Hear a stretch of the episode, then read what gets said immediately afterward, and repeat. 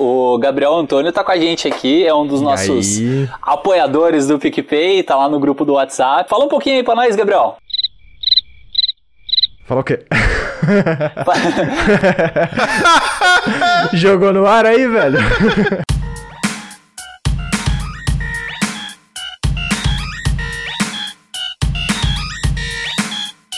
Salve, salve, seguidores da nossa querida Santinha! Bem-vindos a mais um episódio do Céu!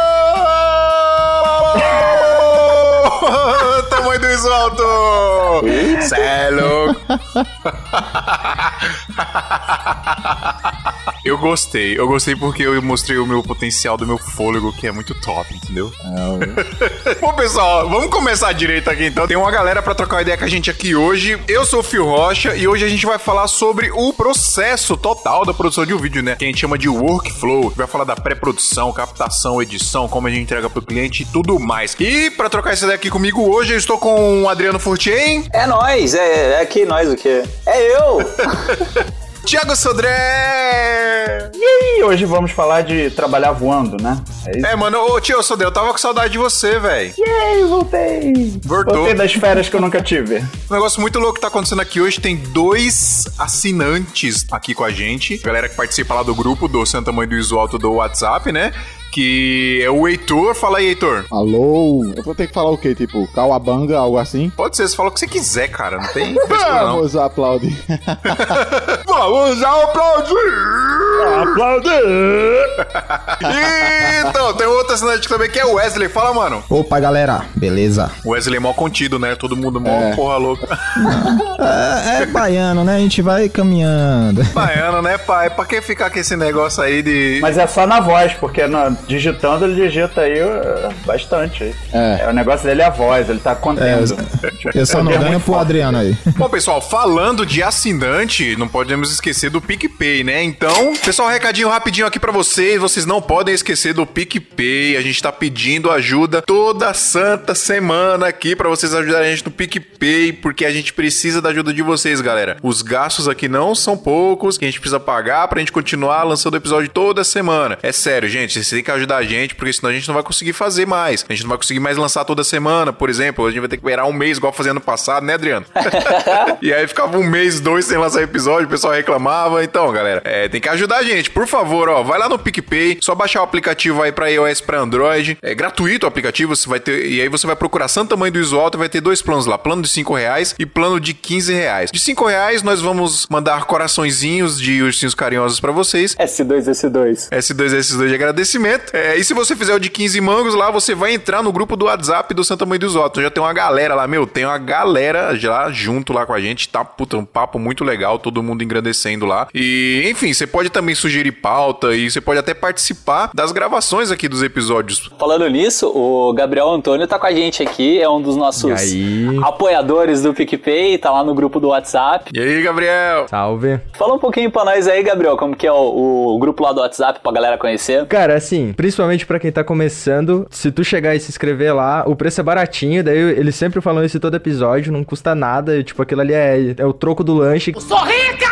E vocês vão entrar no grupo, o pessoal vai tirar dúvida pra caramba, vocês vão ter um auxílio daí onde, como comprar equipamento, qual equipamento comprar e tal, esses negócios tudo aí. Cara, vale a pena, não, não tem outra coisa assim pra falar, sabe? Tipo, pra quem tá começando e acompanha já o podcast, é essencial. Agora a gente tá com dois designers no grupo, dois TIs também, programadores e tal, né? Então. Tem programador, né? Os caras tava dando umas dicas boas, cara, do. Não, a- até dica de site, né, cara? Porque a galera, pô, a galera precisa fazer site pra ter portfólio e tal, né? É, sobre programação do site, como Pois que é. melhorar o SEO do, do Google. Achei demais esse negócio, cara. Ah, velho, eu, eu, eu, infelizmente agora eu tô pegando um pouquinho de tudo e, tipo, o negócio do site, eu trabalho com site, trabalho com design, trabalho com TI, tá ligado? Tipo, eu tô na porra toda, eu ainda não sei o que que eu faço da minha vida, cara. Vem fazer podcast, mano. Não, pois é, tá complicado. Viver de amor é, é assim, fazer porque ama mesmo esse negócio, viu? Só por Deus. Mas enfim, pessoal, vocês viram aí, mano, o grupo é da hora, ajuda lá pra vocês entrarem lá no grupo, porque a gente troca uma ideia legal lá mesmo, de verdade. Às vezes eu abro e é, é engraçado porque a galera conversa de madrugada. Aí eu acordo, tem 300 mensagens lá. Dá ah, mas preguiça. você dorme 7 horas da noite também, mano? Durmo, durmo cedo, pô. Durmo cedo e acordo cedo, rapaz, que eu sou um menino trabalhador. Bom, então, enfim, pessoal, vai lá, procura a gente no PicPay. E se você não tiver o cadastro lá no PicPay ainda, usa o nosso código é 7RUW e aí você vai ganhar 10 conto e a gente também vai ganhar 10 conto, tá vendo? Então na primeira aí, ó, se você for parar pra pensar, você vai pagar só 5 reais, porque você já vai ganhar 10 do PicPay, né, de cashback. Então você vai gastar 5 reais pra completar os 15 e vai ter assinatura aí pelo menos no primeiro mês, pagando só 5, certo? Procura a gente em todas as plataformas aí, só pra lembrar pra vocês que a gente tá no Spotify, no Google Podcasts, no iTunes, no Apple Podcast e em toda e qualquer plataforma de podcast. Só procurar a gente que a gente vai estar tá lá, só não estamos no Deezer ainda porque não sei porquê, porque a gente já pediu inúmeras vezes para entrar no Deezer, só que a gente infelizmente ainda não conseguiu, né? A gente não sabe porquê, eles não falam porquê, mas enfim, não conseguimos entrar no Deezer ainda, certo? Manda e-mail pra gente, pessoal, santamanhodoisoalto.gmail.com Manda e-mail pra gente também com áudios aí falando Santa Mãe do ou falando você está ouvindo Santa Mãe do de uma forma criativa pra gente colocar aqui nos episódios também. O pessoal tá mandando aí, a gente tá usando em todas as edições aqui, a gente tá colocando, certo? Manda e-mail pra gente que a gente agradece demais porque vocês engrandecem o papo aqui e acaba ajudando mais pessoas, certo? Certinho. Vamos falar um pouquinho da Brasil Box para vocês, pessoal. Vocês já estão cansados de saber, mas eu nunca vou cansar de falar para vocês que a Brasil Box é o melhor site se você quer comprar equipamento com bom preço, bom prazo e bom atendimento. Corre lá, brasilbox.com.br, brasilbox.com.br. Tem um monte de equipamento lá. No Instagram deles também, no Brasil Box com Z, eles estão lançando promoções lá toda semana de uns equipamentos bem legais. E se você entrar no site e não tiver nenhum equipamento que você está precisando, pode conversar com o Marcos lá da Brasil Box, ele vai encomendar para você, então ele vai te falar preço, prazo, preço do frete, etc. E você vai conseguir. E galera, os valores realmente são assim bem diferentes do que a gente tá acostumado por aqui, são bem mais baixos, então vale muito a pena. Então corre lá, pessoal, brasilboxconz.com.br. A gente vai ler uns e-mails agora, lem novamente lembrando para vocês, mandem e-mail pra gente, pessoal. A gente vai ler os e-mails agora. Se você não quiser acompanhar a leitura de e-mail, quiser pular direto pra pauta, é só você pular pro número que você vai ouvir falando aí. Não sei se vai ser o Adriano, não sei se vai ser o Pedro, não sei se vai ser o Robozinho, não sei se é a mulher do Google, não sei se não sei quem vai ser. Mas alguém vai falar o número aí, é só você ir para lá e perder a leitura de e-mails, porque a gente fala muita coisa legal e se você pular, você vai perder também. Tá vendo? Tem que ficar aí, mano, ouvindo os e-mails. Mas se você não quiser, pode ir lá, porque aqui a gente deixa você na liberdade, tá ligado? Você faz o que você quiser, faz o que você querer, tá bom? Então vai lá. 27 minutos e 40 segundos.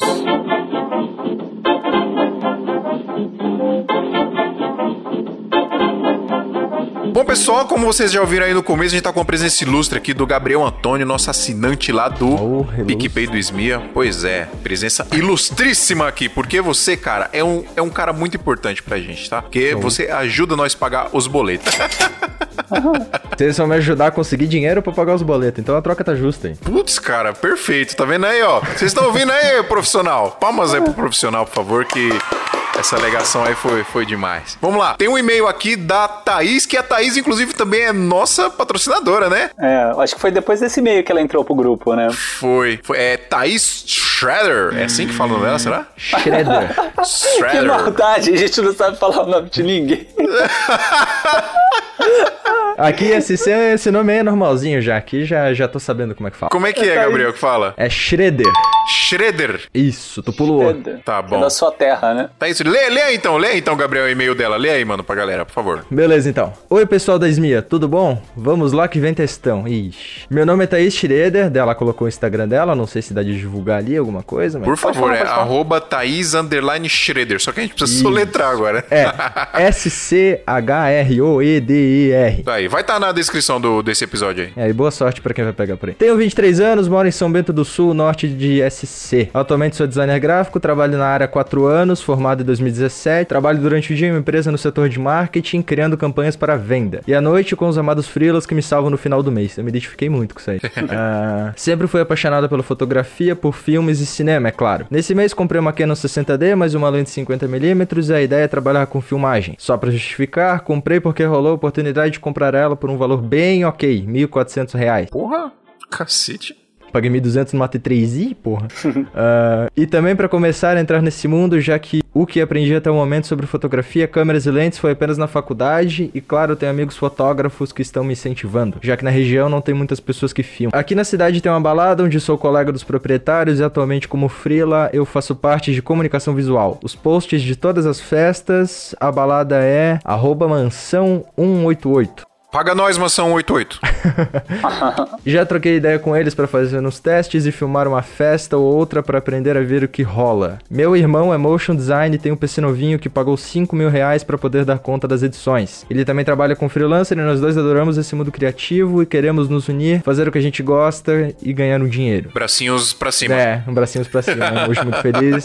Goku na Genkidama. Uh, minha dúvida. Com o que eu tenho atualmente, uma Canon 60D e uma lente 50mm, rola fazer umas filmagens legais? É essencial ter um Steadicam? Me ajudem, adoro o podcast de vocês, já sigo todos no Insta, kkk. E enquanto vocês falam das experiências, me imagino passando por isso tudo. Grande Thaís. Ela dá até conselhos pra galera sobre a criação de logo no, na parte de designer, de, de brochura. Cara, ela é demais. Lá no, lá no, no grupo, grupo, né? É. Verdade. Não, e é, e é, a única moça, né, que tem no grupo. Só tem cueca e ela lá no meio da bagunça lá dos cuecas. Vamos dar isso aí então, né? Aproveita aí, ó, um estímulo. Pois é, meninas, entrem aí, porque inclusive a gente tem uma pauta na agenda pra gente gente gravar tema mulheres no audiovisual, porque infelizmente não é comum, né? É mais comum mulher fotógrafa, mas fazendo vídeo mesmo não é tão comum. Então é, a gente tem que procurar algumas meninas para participar. Provavelmente a Thaís será uma delas. Então, meninas, ajuda a gente aí pra vocês entrar lá no grupo lá e trocar ideia com a gente também. Bom, respondendo aqui a pergunta dela, se dá para fazer filmagens legais com a Canon 60D e uma lente de 50mm, obviamente que não. Você, por favor, compre uma câmera melhor. Mentira. Tony, paga nós.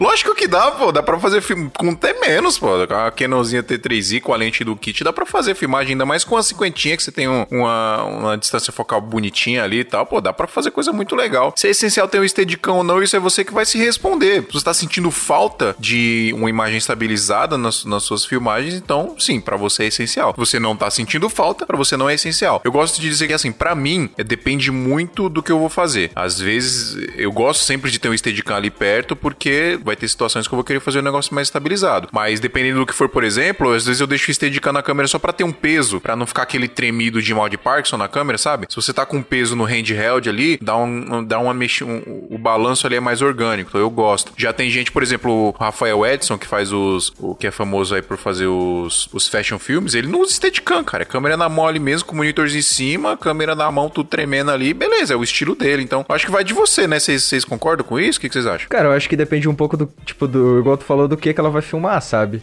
É que ela, fa ela faz é, vídeo de festa, né? Então eu é, acho. É, às vezes rola alguma parada, tipo, dependendo de como que é a festa, tipo, festa eletrônica e tal, um negócio talvez, tipo, com um pouco mais de. Eu não digo aquela coisa tremida, parecendo que a pessoa ela tá, tipo, filmando com um celular, tá ligado? Mas, tipo, uma coisa um pouco mais de movimento mesmo, assim, talvez por não ter aquela estabilidade, talvez agrega alguma coisa, sabe, na filmagem. Ah, o esquema do handheld mesmo que o Phil isso, falou, né? Isso. O handheld é a câmera, na, câmera mão, na mão, literalmente. Uhum. Eu lembro quando eu respondi esse e-mail para ela, né? Que a gente responde todo mundo que manda e-mail pra gente. Aí eu até comentei para ela, dei umas referências, né? Falei aqui, é, tem uns vídeos da Cabala, que é uma festa eletrônica, universo paralelo, Tomorrowland. Tipo assim, são, são baladas eletrônicas, vamos dizer assim, né? São raves, basicamente. E eles têm umas produções muito bem boladas. E muitas delas, né? Inclusive o, um dos links que eu passei para ela, é filmado inteiro na mão, né? Então, lógico assim, tem uma baita, uma produção, é. mas assim, alguns vídeos, cara, na mão direto, assim, sai um efeito legal pra caramba. Tem uma mescla, na verdade, né? É, inclusive, esses vídeos que você tá falando, eu usei muito de referência quando eu comecei a filmar a festa. E rola uma mescla, e, e eu quis comprar o Steadicam justamente para poder fazer um pouquinho de câmera na mão, um pouquinho de Steadicam, e aí os caras já misturam com drone também, é, é um samba do crioulo doido. Eu já vi um até que os caras usam a câmera 360. Não, dá para fazer bastante coisa ali no, no meio, né? 3D, né? Principalmente é, as divulgações dessas festas, eles usam muito 3D. Mas assim, você quer fazer uma coisa um pouquinho básica tal, faz na mão mesmo, assim, eu acho que festa é um, até um estilo que você consegue trabalhar mais ainda com o estilo na mão, é mais aceitável pelo público do que você trabalhar, é, tipo, um casamento inteiro feito na mão. Não que não dê para fazer, mas eu tô falando questão de, de aceitabilidade do mercado. É. Palavra estranha, né? na verdade, assim, eu, eu quando eu comecei a filmar, tinha uma T3i e eu tinha uma cinquentinha e uma 1020, assim, o meu primeiro investimento inicial foi esse. E eu comecei a sentir falta de algumas coisas, e aí eu fui comprando, e eu acho que esse é um processo natural também. Você vai sentindo falta, você sente falta de ter uma imagem estabilizada em alguns momentos, você sente falta de uma lente melhor, você vai sentir falta, por exemplo, de fazer um slow motion em algum momento, inclusive eu vou até dar uma dica que no começo que eu fazia festa, eu filmava em 720 em 60p, 60 fps, né, na Canon, porque a, a qualidade de 720 para 1080 na Canon não, não é muito discrepante, e você ganha os 60 fps ali que dá para você brincar um pouquinho no slow motion. E para vídeo de festa, cara, puta, fica muito louco, dá uma dramaticidade com a galera pulando, dando risada, isso é bem legal. Cabelo então, cara, mexendo. Cabelo loucura, mexendo, exato. Inclusive, eu vou tentar achar aqui um vídeo que eu fiz da festa com a Canon T3i, que eu filmei em 720 em 60 FPS. Eu vou ver se eu acho aqui pra ver se eu consigo colocar na descrição aqui pra, pra mostrar pra galera. Fica com a qualidade legal e dá pra você brincar. É uma boa saída, né? Esse kit mesmo da 60D com a 50mm foi meu kit inicial. Eu comecei com essa câmera, né? Tanto que minha 60D eu tô usando desde que eu comprei ela foi dar problema essa semana passada. Agora tá na revisão. Mas, cara, foram anos e anos com ela batendo em tudo que é tipo de, de lance, né? Que eu falo batendo de, de usar ela mesmo. E tá pau na máquina ainda. E, cara, 60D, tipo, acho que é mais de boa fazer imagem na mão com ela do que, tipo, com a T3i, porque ela é um pouco mais pesadinha, né? Ela é, é robusta e tal. Exato, câmera mais pesada dá uma pegada melhor ali. É, tipo, acho que se for fazer coisa na mão é adicionar peso, sabe? Sei lá, prende um uma pedra na câmera, não sei, mas. não, eu uso o Steadicam, cara. O Steadicam já dá um puta peso e como tem uma parada para baixo ali pendurada, tipo, dá uma, um remeleixo, molejo ali que é legal ah, de você ah, usar. Show. Eu filmei uma, uma live agora, acho que faz umas duas semanas, com a Ursa Mini, né? Que é uma câmera gigantesca, assim. E puta, cara, que delícia segurar aquela câmera ali com o peso dela para você fazer na mão, tá ligado? Porque ela é pesadona, sabe? Puta, muito louco. Então, para quem quer fazer na mão, eu até indico botar mesmo, como você falou aí, colocar bastante peso para dar esse molejo mais legal aí. É isso? Respondemos a Thaís? É isso aí. Lê o próximo aí, Adriano. De quem que é? É, o próximo é do Wendell Haniferson. Cara, esse e-mail aqui, só deixa eu contar a história rapidinho antes de começar a ler.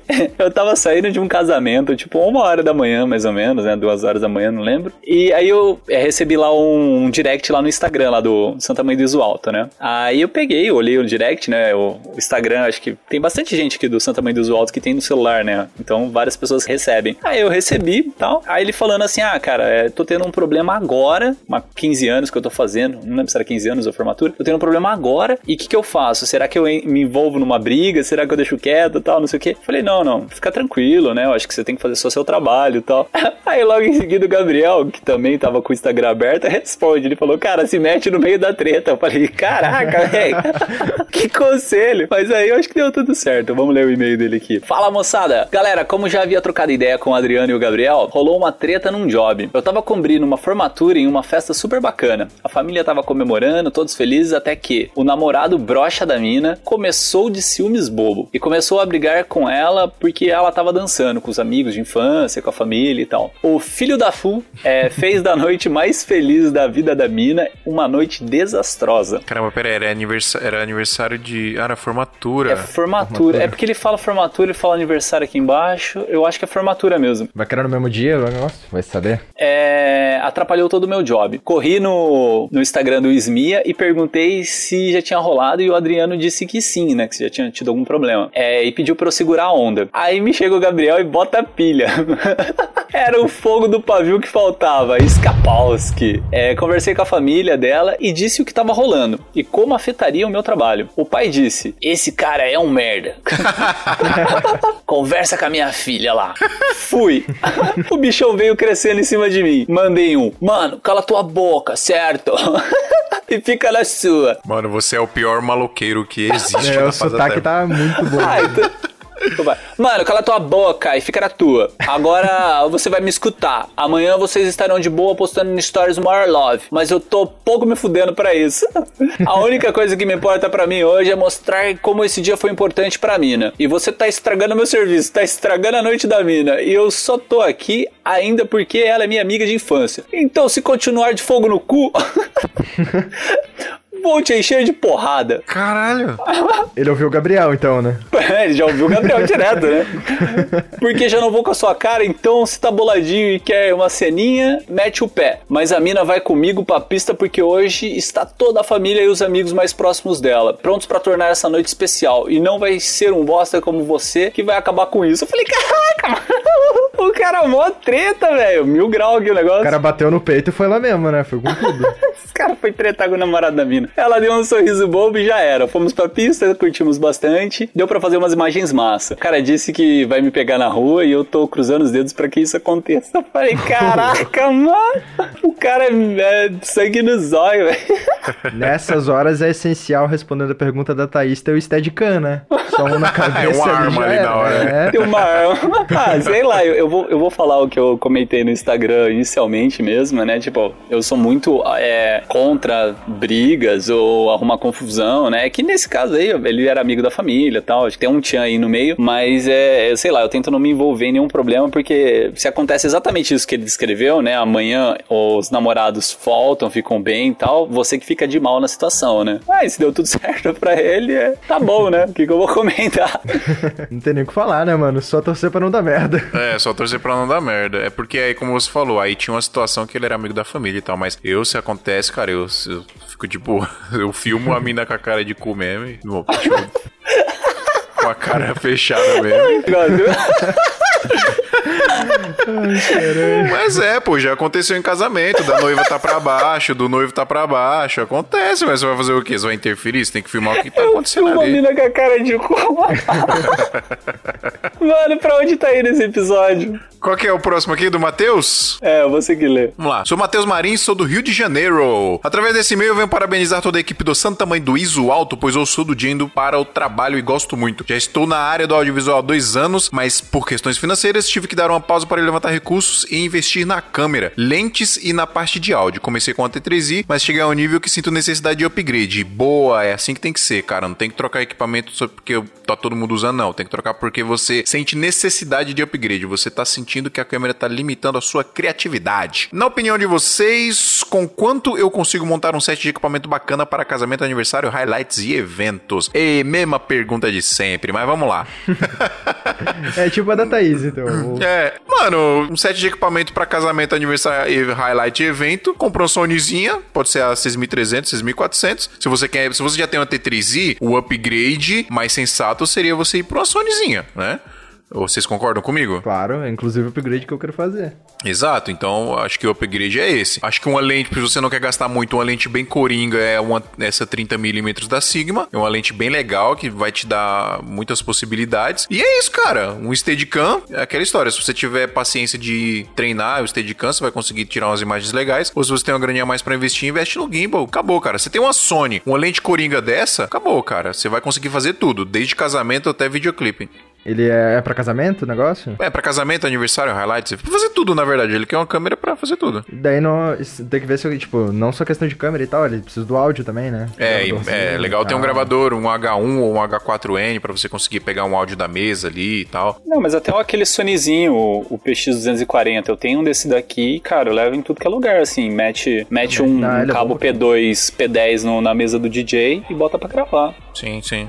Gravadorzinho bom aí. É que ele não tem monitoramento, né? Que nem você pega o Zoom, você pega os Tascam, assim, você consegue monitorar o áudio entrando. O Sonyzinho não consegue. Mas assim, você bota um fonezinho de ouvido ali, tem uma noção mais ou menos. É um equipamento barato. Até comentei eu, nesse e-mail dele, é, eu passei o kit que o Matheus falou lá no episódio 24, que é o kit da 6300 com uma lente do kit 18105, que eu acho, um, eu acho que é um kitzinho barato e consegue atingir todos os, os níveis, né? Porque 18mm você tem uma grande angular, 105 você tem uma tele, você você tem todo o meio termo dessa lente aí também. É isso mesmo, show de bola. Acho que é isso, né? E aí, quanto que você vai gastar nisso aí? Cara, separa uns. Vai, vamos pensar tudo mais barato. Ah, um A6300 você vai conseguir uns 3, por uns 3,5, vai. Uma som, lente, você vai gastar mais uns 2, 3 contos de lente? 6. O gravadorzinho mais simples? Cara, uns 7 contos. Acho que você consegue montar um kitzinho é. legal pra isso aí. Se você quiser continuar com a T3i, né, trabalhando com ela, que acho que dá ainda pra, pra levar bastante tempo ainda a T3i. É, eu indico você dar uma olhada no no Magic Lantern, que é um software de terceiros, tá? Não é oficial da Canon, então é, tem então, todo... mas eu, assim, eu, eu não indico muito usar o Magic Lantern na T3i, a não ser que você tenha uma outra câmera de backup, porque pode dar merda, cara. Já, já deu merda pra mim duas não, vezes. mas aí é só você tirar o cartão, tira a bateria e já era. Você tira o cartão, você desinstala o Magic Lantern, ah, porque ele é instalado lá, diretamente no cartão. Eu você tira a bateria, ele tira o, o cache da câmera, tá? Porque o Magic Lantern ele meio que cria um cachezinho na câmera, mas você tirou a bateria, matou o cache, coloca a bateria de novo, já era, assim. Ah, é... não. Quando aconteceu comigo, no meio de uma cerimônia de casamento, o bagulho da pau ali, isso é louco, mano. Eu nunca mais fiz, não. Não ah. sei em outras câmeras mais fortes, é que a T3i tem um processador mais fraquinho, né? Eu, é. particularmente, eu não indico fazer. Na verdade, eu não indico, eu não indico fazer isso em nenhuma câmera desde que, desde que você tenha um backup. Porque, mano, é, o Magic Lantern, querendo ou não, é uma gambiarra que você vai fazer na câmera, é um hack que você tá fazendo na câmera. Inclusive, quando você vai instalar, aparece um disclaimer lá. Olha, se não nos responsabilizamos por problemas, blá, blá, parar, porque é um hack que tá fazendo. Então acho que se Sim. você não tem um, uma câmerazinha de backup aí, eu particularmente, eu não indico fazer justamente por isso, porque pode dar algum problema aí. Eu nunca ouvi é. casos de estragar a câmera, acho que isso realmente não acontece. É, eu também nunca vi nada. Mas bug vai dar, isso assim. Não, assim, eu já uso o Magic Lantern há mais de seis anos, entendeu? Por isso que eu, que eu acabo indicando ele, eu uso na 60D e foi a única forma que eu consegui é, manter a minha 60D no nível de trabalho de, de gente que trabalha com umas câmeras muito maiores. Por quê? No Magic Lantern você consegue controlar manualmente a entrada de áudio, é, ele mostra a barrinha de áudio para você. No, na, T, na T3i ela é automática, por exemplo, você não consegue é, regular a entrada do áudio. Você consegue mexer com o balanço de branco, que a T3i, por exemplo, não tem balanço de branco em Kelvin, aí com, com é, o Magic Lantern você consegue. definições, né? Exato. Você, você aumenta a ISO, você consegue colocar ISOs intermediárias que não tem na, na T3i. Você consegue colocar zebra, é, Fox Peak. Zebra é onde, onde tá estourando a imagem, Fox Peak é onde tá focado na imagem. Fox Peak é maravilhoso. Você é. consegue colocar crop marks. O que, que é o crop marks? É aquelas barrinhas assim que mostra para você onde que tá. Aquelas... É letterbox, você, aquela, é, aquelas letterbox. barras pretas de filme, né? É, ele vai mostrar para você. Você pode colocar o, aquele que é dividido em 3x3 ou o quadro, você pode colocar uma que é só uma mira para você, que nem o, o Counter-Strike, sabe? Ficou tipo uma mirinha para você no meio, você pode colocar, você pode fazer time-lapse de foto, você, cara, você pode fazer muita coisa com o Magic Lantern. Não, é, o Magic Lantern ele dá um puta up na câmera, isso sem dúvida. Inclusive é até legal. 3D, né? exato, inclusive é legal até para você aprender, porque muito, tem muita gente que usa essas câmeras de entrada da Canon e não sabe, por exemplo, o que é um focus picking, não sabe o que é uma zebra, então são recursos de vídeo né, específicos para vídeo que você acaba aprendendo a mexer justamente por causa disso. Mas novamente, eu, assim, o Adriano indica e é, é, é, muito válido o que ele fala, porque ele usa muitos anos e nunca teve um problema mais sério assim com a câmera. É legal, mas eu, particularmente, eu não indico. E aí, escolhe aí, faça a sua escolha: pílula azul ou pílula vermelha. ah, eu acho que tem muito relacionado também, tipo, com o que, que ele vai fazer no Magic Lantern, sabe? Se ele não tentar gravar, tipo, a cerimônia inteira com o HDR do, do Magic Lantern numa T3i, daí, tipo, talvez tenha menos risco, sabe? Ah, é verdade. A, o Magic Lantern libera a opção de você filmar em, em RAW e filmar em HDR na câmera. Só que o que acontece? Essas funções são só indicadas acima de 5D Mark II, porque o processador da 5D Mark II, 5D Mark III, etc., eles são mais rápidos para conseguir fazer isso. Agora, câmeras baixas, tipo, eu já tentei fazer com a 60D, cara, ele 7 segundos ele trava a câmera, assim, dá uma bugada mesmo. Então tem funções que não é legal você mexer, mas dá uma pesquisada antes, assim, que, que é. não tem erro. Eu acho que se usar, tipo, mais pro básico, só pra, tipo, conseguir regular o ISO com mais variedade, o balanço de branco, que é importante pra caramba e tal, tipo, acho que isso aí já ajuda, sabe? Mas desde é que não queira viajar assim com o resto das coisas, eu acho que o Magic Lantern é uma boa. Eu coloquei ele na minha câmera recente aí também e mudou tudo. Agora eu não consigo ficar mais um tempinho com ela, pelo menos. Qual que é a sua é. câmera, Gabriel? Eu tenho a T3i também. Ah, T3i, verdade, você falou. É, é isso, galera. Uh. Acho que é isso aí. Então a galera que quiser participar do grupo do WhatsApp, quiser recomendações do site, fala com o Gabriel, quiser recomendações de design, fala com a Thaís. Eu nem sei se ela vai poder falar. Mas tem todo mundo ali no grupo, velho. Tem até músico, tem, tem tudo. O Fio é músico, né? É, não sou músico, não. Sei ler uma partitura, eu não sou músico. Eu, eu, eu sei tocar alguns instrumentos, mas não sou músico. Não. Ah, então já era. É isso, pessoal. Vamos pra pauta, então. Bora nessa! Bora! Tchau, Gabriel, que você não tá nesse episódio.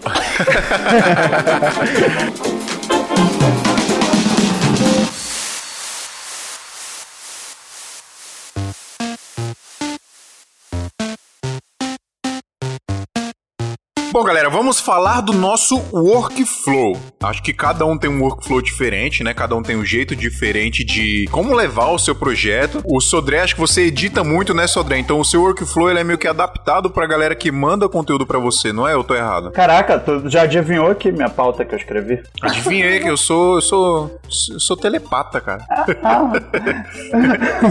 é exatamente isso. O meu workflow ele já é meio muito adaptado para mim. Eu que meio que criei como é que eu faço, porque tipo, é, eu, as produ minhas produções são 100% captadas e editadas por mim, né?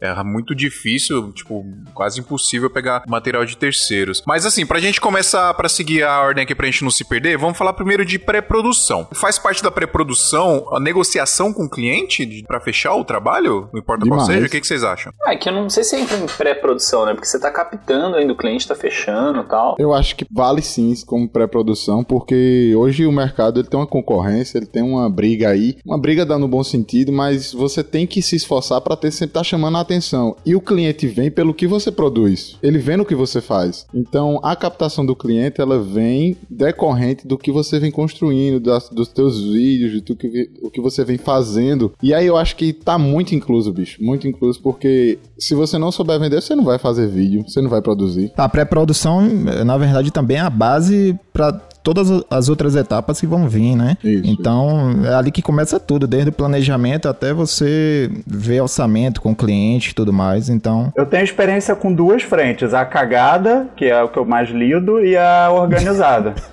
tipo, a organizada... a organizada geralmente aí vem com... Eu tenho duas frentes organizadas que eu peguei, é, é a física, que aí é tipo assim, uma agência de marketing vai fazer uma propaganda comigo. Aí o cara levanta um briefing, um, aí tem um roteirista, né? Alguém lá de um jornalista, alguma coisa. E aí eu recebo aquele material, tipo, parece uma faquinha na manteiga, entendeu? Eu vou lá só para fazer a fotografia e, e, a captação, depois a edição. Mas é muito fácil. Agora, quando eu vou na cagada, que é tipo assim, um cliente fala assim: ah, eu quero captar, sei lá, esse evento aqui. Mas ele não sabe que é importante, ele não. Ou, ou ele não consegue tirar aquilo da mente dele, né? Aí nesses casos, eu não consigo fazer no orçamento desse cara. Eu vou fazer no dia com ele lá, eu vou, vou fazer entrevistar ele rapidinho e levantar. Mas esse pré-pré que vocês estão falando, eu só consigo quando não é cagado. Quando é um cliente mais sólido, assim, com uma missão mais, mais definida.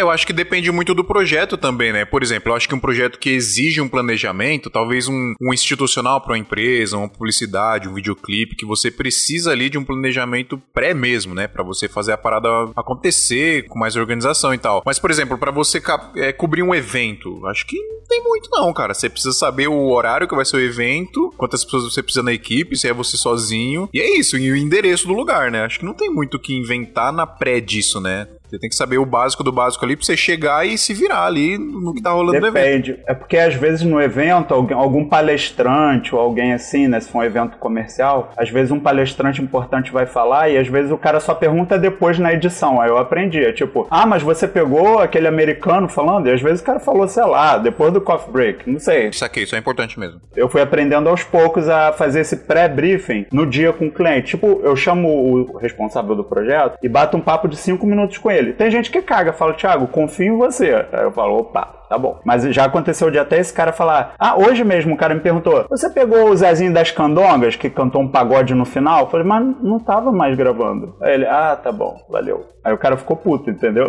É, mas nesse caso aí também, às vezes, foi erro do cara de não ter te avisado, né? Exato. Aí o que que eu tô aprendendo? A fazer essa mini entrevista, entendeu? Tipo assim, tem certeza, meio que enfatizar, porque às vezes o próprio cliente não, não tá ligado no audiovisual, né? Não é uma coisa tão importante para ele assim em termos de organização. Aí eu tenho okay. que ficar tipo, Exatamente, isso dele. E assim, depende muito do projeto, como o Fio falou, porque é, eu, eu fiz uma produção de. É, a produção executiva de um videoclipe. Então, assim, uma coisa que é muito importante, mas às vezes a gente não tem como fazer, não tem tempo, que é a visita técnica. E ah, chegou é lá no momento, era 220 volts, a gente queimou lá duas luzes, sabe? É verdade. Não é todo projeto que tem visita técnica, é difícil, é. inclusive. Nossa, muito, muito importante. Acho que luz, tudo. Se não puder visitar, pelo menos tentar tirar alguma informação do local, né? Eu já participei, eu me identifiquei um pouco com aquela história de dizer assim: ah, você pegou tal pessoa tal, porque é muito importante, por exemplo, existe uma pré-produção no casamento é um evento. E a gente sabe que em casamento ali tem um, um making off, que tem algumas coisas que vão ter que entrar, tem um, uma certa liturgia na cerimônia, que é 90% das vezes é aquela mesma ordem. E tem a questão de, às vezes, quando é outros eventos, você ter, ter essa mesma essa conversa com o cliente, porque no início eu já passei por umas boas, no tipo, ah, faltou tal pessoa tal. É, mas aí, como eu não tive a conversa com ele antes, ele não disse quem era importante, eu não ia adivinhar que aquele cara que tava sentado, sei lá, a noite toda na festa era um tio que criou o cara, vamos dar um exemplo. É, mas, ô Heitor, eu resolvi esse problema aí com questionário, cara. Uma semana antes do casamento, eu mando um questionário. Isso seria uma pré-produção para um casamento mesmo, né? Pronto, isso aí é, é, isso eu acho que é uma pré-produção de eventos, como você falou. Às vezes é só saber o endereço e tal, acho que fica meio difícil. Então, esse foi que eu aprendi errando no início. Saquei, não, entendi. É, é verdade mesmo. Seria interessante, eu nunca fiz isso, mas seria interessante você ter um questionário mesmo para um evento corporativo, por exemplo, igual a gente tem para casamento, né? Eu mando um questionário pro cliente e eu pergunto um monte de coisa, tipo,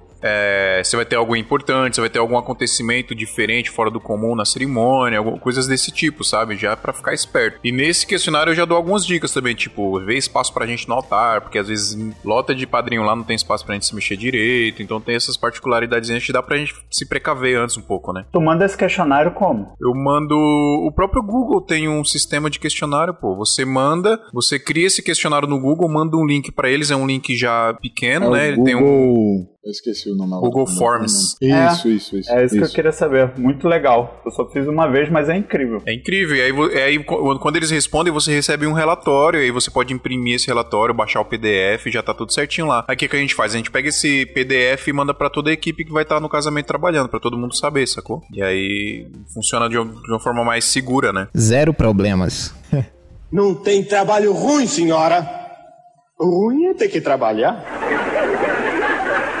Vamos seguir aqui, por exemplo, é, criação da proposta, vai. Pra gente fazer um videoclipe. Primeiro eu preciso saber do cliente o que, que ele precisa, vai. O cara vem me pedir um orçamento e aí eu vou perguntar para ele, tá, você tem alguma referência? Você já tem a música gravada? Você vai querer um clipe mais, mais simples ali, a banda e tal, no lugar, numa locação legal? Você vai, vai ter história nesse clipe? Vai, a gente vai precisar, vai precisar fazer roteiro e tudo mais. Então isso eu vou trocando uma ideia com o cliente, em cima dessas informações que ele me dá, eu vou montar um, uma proposta para ele de valor valor do clipe, né? Eu já tenho mais ou menos um valor fixo que eu cobro pra, por exemplo, eu separo a minha parte da parte de produção, né? A minha parte é, eu sou o diretor do videoclipe e eu vou filmar o videoclipe, vou editar e entregar pronto. A minha parte é essa. Agora, tem parte de locação, se for ter encenação, aí tem ator, vai precisar de ator, vai ser algum amigo do cara, vai ser o próprio cantor, o próprio artista, é, tem maquiagem, dependendo do tamanho da equipe, tem alimentação e tudo mais. Aí tudo isso você tem que colocar em consideração para montar essa proposta para o cliente. E aí, no caso de videoclipe, dependendo do tamanho do clipe, eu tô começando a montar também um PDF com prints de alguns é, de alguns trabalhos de filme ou de outros clipes mesmo, para dar uma noção pro cliente de como vai ficar a fotografia de determinada cena, sacou? Então, eu fiz, eu gravei um clipe que vai ao ar, acho que agora em, em fevereiro, que tem uma cena num ringue. O cara, a gente colocou um piano no meio do ringue, e tinha um spot de luz no meio do ringue, tava tudo apagado, e tinha um spot de luz no ringue, aí tinha fumaça. Aí eu peguei um, um frame de um clipe, que eu não vou lembrar de quem que é, mas que é a mesma pegada, cara. O cara não, não chega a ser no ringue, mas o cara tá num salão gigante, aí tem um spot de luz caindo nele assim, no, só nele, e a parada cheia de fumaça em volta. Aí eu tirei um print desse vídeo e coloquei nessa apresentação, ó, essa cena vai ter mais ou menos essa fotografia. E aí eu mando para ele essa, esse PDF com, com mais ou menos uma ideia de como vai ficar cada cena, e o cara vai saber mais ou menos como é que vai ser. Em cima disso a gente vai fazer o orçamento, né? Quanto que vai gastar para aquilo, tem que alugar. Nesse caso, por exemplo, a gente teve que alugar o ringue, teve que pagar a iluminação, né? O gaffer, luz, é, fumaça essas paradas. Teve que alugar o piano com transporte para levar o piano para lá. Tudo isso faz parte da pré-produção, né? Da gente planejar tudo isso para na hora a parada acontecer da forma mais tranquila possível. Bacana, cara. E eu tô num processo agora também de pré de um, de um clipe, que eu vou fazer tudo praticamente. E eu tô fazendo nesse esquema também de photoboard, né? Então eu tô pegando uma referência de filmes e clipes Cara, maravilhosa a ideia de vocês. É, eu vou, vou colocando ali o, no tempo da música, né? Como se fosse um roteiro mesmo, né? Na verdade é um roteiro, mas nesse esquema. Como que você faz o roteiro de videoclipe, Wesley? É, na verdade, esse vai ser meu primeiro clipe mesmo, eu fazendo tudo. Então, a minha primeira etapa foi deitar na cama, apagar as luzes e ouvir a música ali no repeat. ah, eu faço isso dirigindo, cara. Faço isso dirigindo bota a música no som do carro e dirijo ouvindo ouço a música umas 30 vezes. É, velho, e eu vou, e eu vou criando tudo ali na cabeça, entendeu? Tipo, passo a passo, não exatamente passo a passo, mas você vai conseguindo ali imaginar como pode ficar o clipe. Você monta o filme na sua cabeça, né? Isso, exatamente. Aí eu vou para o processo que eu tô agora, que é buscar as referências em imagens, né? É, tanto para eu direcionar luzes e locações, enfim, acho que é basicamente isso. E aí depois aí só Deus sabe o que é que vai ter. Eu te perguntei como que você faz o roteiro, porque eu acho que cada um tem um jeito de fazer. Roteiro de videoclipe, por exemplo, eu pego um, uma planilha do Excel, de um lado eu coloco a letra da música e do outro lado eu coloco a descrição da cena. Então, em determinado trecho da música, tá, vai lá três frases da música tá de um lado, durante essas três frases vai rolar tal cena. Aí essa frase aqui vai rolar master do, do cantor. Aí essa outra frase vai vir outra, outra cena. É como você começa a montar esse filme na sua cabeça, você só coloca aquilo ali por escrito. Na hora de filmar, cara, meu Deus do céu, isso facilita demais. Fica lindo. Eu tô fazendo basicamente nesse formato, inclusive eu tô botando os formatos de captação também, entendeu? É, momentos que eu vou pegar em 2430 ou em 60 para fazer slow, tudo tô detalhando ah, passo a passo mesmo. No final vou jogar lá no grupo pra galera ver. Bacana, bacana mesmo. Então, deixa eu comentar como que eu faço para relação de, de publicidade, né? Porque ninguém comentou até agora. Como publicidade você tem que vender uma ideia muito elaborada para o cliente, eu crio um, um, PDF assim gigante, assim, contando desde de análise de mercado, tá? Então eu vou dar um exemplo de um cliente que eu peguei agora do Thiago, que foi acho que a última proposta que eu fiz. Essa propostinha eu coloquei no começo assim, uma análise de todos os concorrentes deles, como que os concorrentes trabalhavam com o vídeo de comunicação com, com os usuários.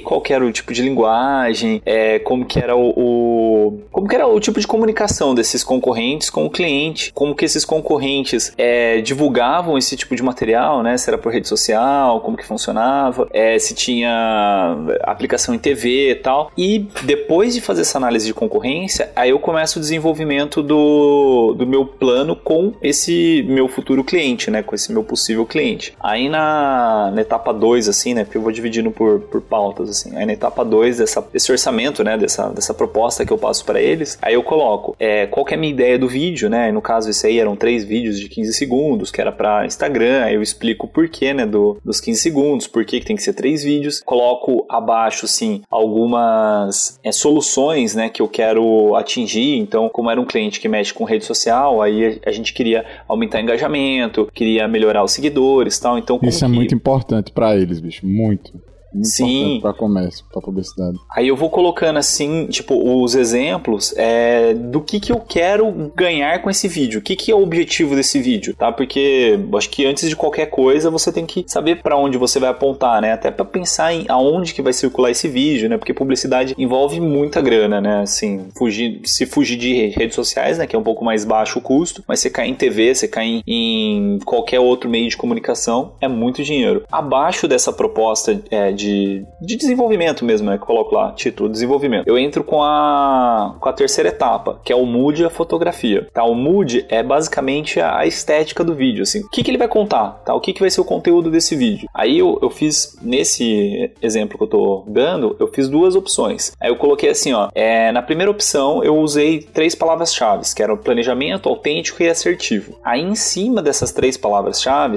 eu faço um texto simples, né, explicando como que esse vídeo vai, vai demonstrar para os usuários né, dessa plataforma aí é, que ela tem planejamento, como que ela vai demonstrar que ela é autêntica e quanto que ela, como ela vai demonstrar que ela é assertiva. Aí tem o, o roteiro, né? Um mini roteiro, assim, é só uma sinopse mesmo do que seria o vídeo. Aí eu coloco alguns exemplos, tá? Então pego vídeos de, de outras marcas que não tem nada a ver. Nesse caso que eu tô contando, a, a nossa proposta 1 seria fazer um vídeo estilo storyboard, tá? Então a gente pegou aquele comercial da Skoll que saiu com a Anitta, que é Você bem legal. Assim. referência, né? É. Para o cliente meio que imaginar como vai ficar a parada. Exato, cara, é perfeito. Aí você vai achando assim de outros, é, de outros segmentos. E se você conseguir ainda achar de outros países, é até mais interessante, porque aí é, você impressiona ainda mais o cliente por ele não ter aquela referência, né? No caso desse comercial da escola, pode ser que ele tenha assistido já, mas se eu conseguisse buscar de fora é até melhor. Aí usei uma opção 2, que é eu, eu eu sempre baseio assim em três, quatro palavrinhas assim para começar a sinopse do vídeo, pelo menos em publicidade. Aí eu coloquei quatro palavrinhas lá. Ah, o vídeo vai trazer é, humanização, vai ser divertido, vai ser dinâmico e automatizado. Em cima dessas quatro palavrinhas eu crio lá uma sinopse do, do, do que, que vai contar essa história, né? Um roteirozinho bem breve mesmo. Aí eu coloco outros, outros exemplos, né? E no caso dessa segunda opção seria feito o vídeo em aqueles Draw the Life lá, Draw My Life, que é. Sei, sei, Draw My Life. É, exa exatamente, que é o o cara pega com um pincel ou com uma caneta tal e vai desenhando num quadro branco ou num, Eu fiz um trampo desse aí, Adriano, uma vez, pra, uma, pra, um, pra um sindicato, cara. Nossa, que trampo que foi pra fazer, velho. Você é louco. Ah, é legal, cara. Eu fiz pra. Com, com o Thiago mesmo, né? Que esse orçamento a gente fez pra um cliente dele. Com o Thiago mesmo a gente fez mês passado pra uh, Embasa. Só que era um vídeo mais de, de. pra circular internamente, então a gente não pode divulgar. Mas, cara, ficou bem legal também esse esquema de desenho. A gente chamou um cartunista e tal, eu fui filmando ele desenhando. Sim, não, fica da hora, fica da hora. Mas, nossa, dá um trabalho. É, dá um trabalhinho.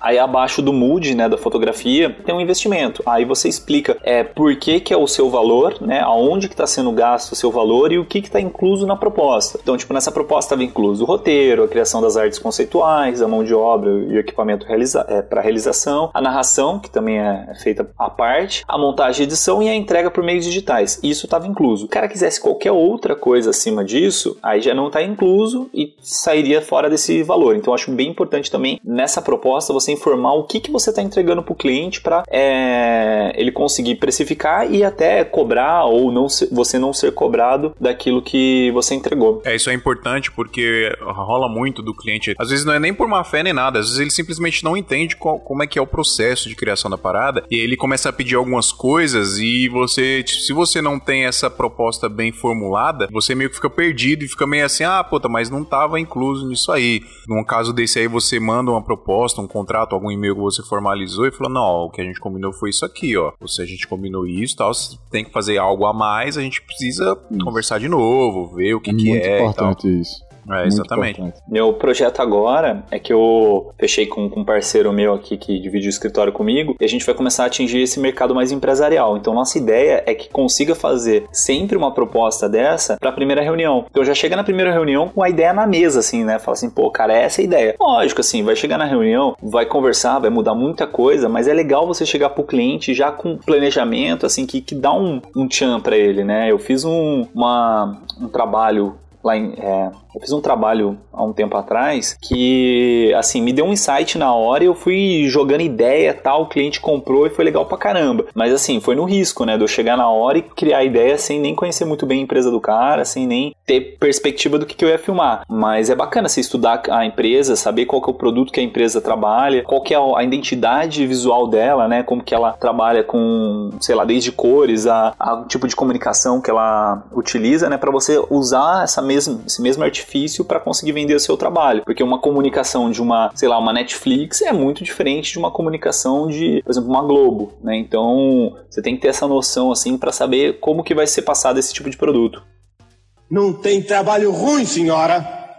Ruim é ter que trabalhar ainda da pré-produção, é importante também a gente pensar em qual equipamento vai usar. Vai depender muito, lógico, de cada, cada projeto e tal. E isso faz parte também de brifar com o cliente, por exemplo, se é um, a gente vai fazer um evento, vai, Sodrex, você falou aí de evento, tem evento que a gente precisa captar depoimento de algumas pessoas, tem evento que não precisa, então vou precisar levar microfone, tem Sim. que pensar nisso também. E uma coisa que eu tô começando a perguntar muito também é se o cliente ele quer usar as nossas câmeras que a gente já tem, as Sonyzinhas aqui, ou se ele quer uma câmera mais robusta, se ele quer uma Se ele quer uma Black Magic, e aí a gente vai colocar todo esse custo no orçamento. Isso é importante também de você perguntar. Assim, mesmo que você tenha certeza absoluta que você não vai.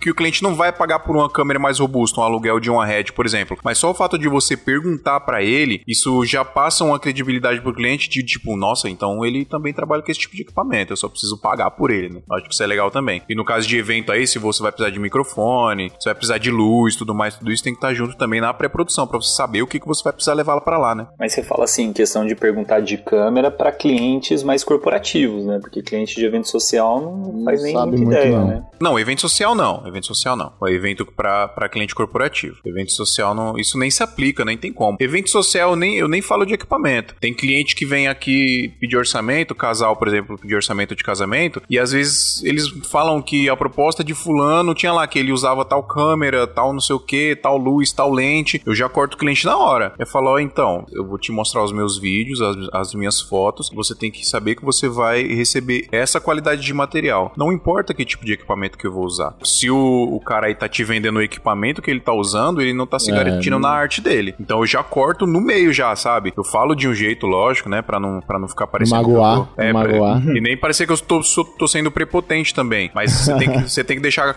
no caso de evento social, acho importante você deixar claro pro cliente que ele vai receber uma arte ali e, e é a arte, não o equipamento que você tá usando. Tem, tem cara é. que vai pegar um iPhone vai filmar um casamento, vai editar e vai fazer um puta vídeo. Aí tem cara que tá com a ré, aquela velha história, né? O equipamento não faz o trampo. É, a galera tá vendendo 4K entregando 1080 aí, né? Pois é, é. Aí você tem gente que fala ah, que vão filmar em 4K aqui, né? Não sei o que, não sei o que. Eu falei, ah, tá bom, eu filmo em 4K pra você, sem problema nenhum. Só que sua TV é, vai passar. Vai postar no Instagram, né? Vai postar no Instagram, vai, vai fazer diferença isso pra você? Não vai, né? Então. Tipo assim, na, na minha opinião, eu acho que também não é meu tipo de cliente eu ter que ficar apresentando para ele o, o, equipamento que eu vou usar, até porque meu equipamento é muito simples, né? Se eu for fazer isso, eu tô lascado. É... vai perder e... o cliente. É, mas assim, eu, eu não não, não tiro a razão do pessoal que faz isso, porque às vezes, o, sei lá, o tipo de cliente dele é aquele, aquele tipo que quer saber do equipamento e quer saber no que conhece, que conhece. É, exato. Assim, não, não é o meu, né? Mas. Discord de você. Eu acho que quando o cliente começa a perguntar de equipamento, é porque alguém tentou vender isso para ele. Falando de evento Exatamente. social, tá? Falando de evento já social. Já fez umas reuniõezinhas ali, né? Exato. Alguém já falou pra ele, ó, oh, então, eu vou usar tal equipamento, eu vou usar um drone DJI Phantom, parará, parará, que o cliente nem sabe o que que é. Mas aí ele manda para é. mim aqui no WhatsApp. Então, você usa o drone tal, tal, tal, fulano de tal caixinha de fósforo? Aí eu falo, ah, eu uso um melhor que esse aí, mas que diferença isso vai fazer? Eu já pergunto assim, entendeu? Ah, você tá usa câmera... Tá começando a acontecer isso, viu? Tá começando a acontecer mesmo. Rola, rola muito. E, tipo, o cliente, assim, a, a não ser casos muito específicos. Eu, ano passado eu filmei um casamento de um cara que é videomaker. E aí ele sabia que eu usava Sony. Sim, ele sabia. eu falei, não, não, legal, cara, você usa Sony, pô, show de bola. Mas ele não, ele não fechou por causa disso comigo, entendeu? Ele fechou porque Olha ele viu meu vídeo e gostou, sacou? Eu tô tendo uma questão agora porque eu tô...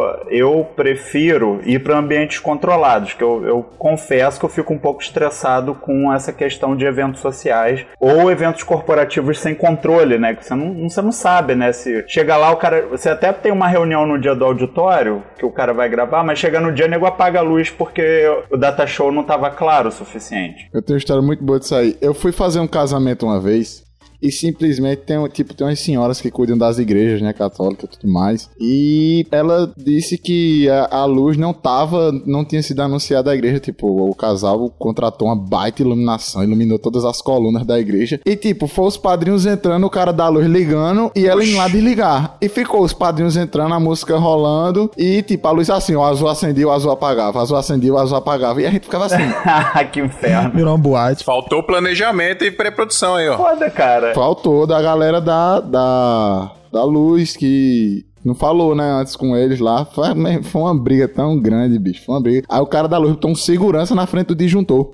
É super complicado, cara. Eu vou falar, eu já fiz evento de, de 500 reais, já fiz evento de 2 mil reais, entendeu? Corporativo. Já fiz evento de 2 e 500, assim. E nesse range de clientes que eu, que eu tenho atendido, nessa faixa, é muito difícil que os caras tenham, assim, uma, uma equipe, assim, de planejamento de projeto pro audiovisual, né? E que consiga lidar com... Então, o que eu tô fazendo é o workflow que eu tô criando de hardware, vamos dizer assim, para essa galera, eu já tô montando um set de luz que ele seja híbrido, né? Então eu tenho uma luzinha, é, eu tenho aqui três spots de luz, tô até comprando outro agora para esse job de São Paulo que a gente tem que fazer semana que vem. Então eu já sei uma coisa que eu posso carregar nas bolsas, na mala e, pô, felizmente agora o Adriano também na família vai ver que com a Sony, cara, ajuda muito essa questão de ruído e luz e escuro e claro. Então isso me salvou muito, mas o que eu fiz é começar a adequar, né, para esse tipo de cliente que tem um range de grana, né? O cara não, não tem ali uma, um espectro muito grande para eu poder chegar lá. Isso que o Phil falou é legal, porque eu posso falar, cara, tem uma câmera aqui que vai atender todos os aspectos, tem uma iluminação e aí eu vou lá, vou alugar, né, e, e levar. Mas pro que eu tenho atendido, eu tenho aqui, sei lá, três malas que já, né, eu carrego tudo, ele já, já atende. Como eu vi que eu não conseguia atender, né, eu, eu tinha clientes muito parecidos, assim, com propostas muito similares similares queriam um resultado próximo, eu me adequei a eles e não o contrário. Mas porque eu tô querendo entrar nesse mercado corporativo é, de forma mais,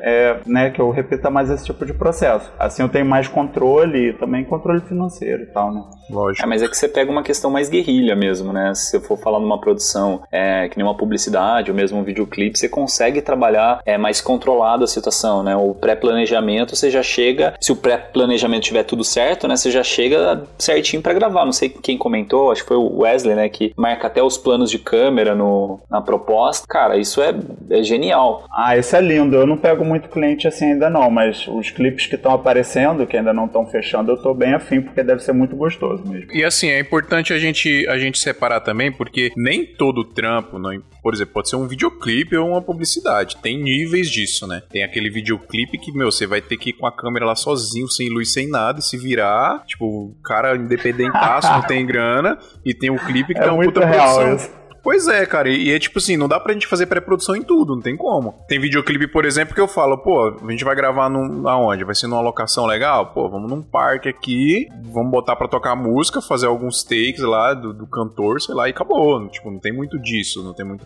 muita preparação, porque, né? Agora tem outros não, tem outros que já, exige tudo isso que a gente tava falando aí, de você fazer uma parada, de planejar o, o que vai ser filmado. Teve um clipe uma vez que foi engraçado, cara, porque eu nunca tinha feito isso, mas se eu não tivesse feito pra esse clipe, cara, não ia rolar. Simplesmente não ia rolar, porque a gente tinha seis horas na locação para usar, a gente não podia usar nem mais nem menos, porque, tipo, o cara era muito chato, o cara que tava alugando, ele não, não dava essa flexibilidade pra gente. E aí, por isso que eu fiquei com medo e eu planejei certinho. E era bizarro, porque tinha cena que era no começo do clipe e no final do clipe é, assim, pelo roteiro, que eles iam usar a mesma a mesma roupa lá, o casal que tava participando, né? Os atores. Eles iam usar a mesma roupa. Num processo normal, você iria fazer tudo tipo linear, né? Você ia filmar do começo do clipe até o final. Aqui que eu fiz, eu fazia várias cenas com aquela roupa e já matava e ticava lá, ó, essa aqui eu já fiz, já fiz, já fiz. Agora vamos mudar. Ah, já fiz, já fiz, já fiz, já fiz, porque tipo tinha umas 4, 5 mudanças. Se eu não tivesse feito isso, cara, você é louco, não ia dar tempo de fazer nada. Então, dependendo do que for, é importante você fazer isso.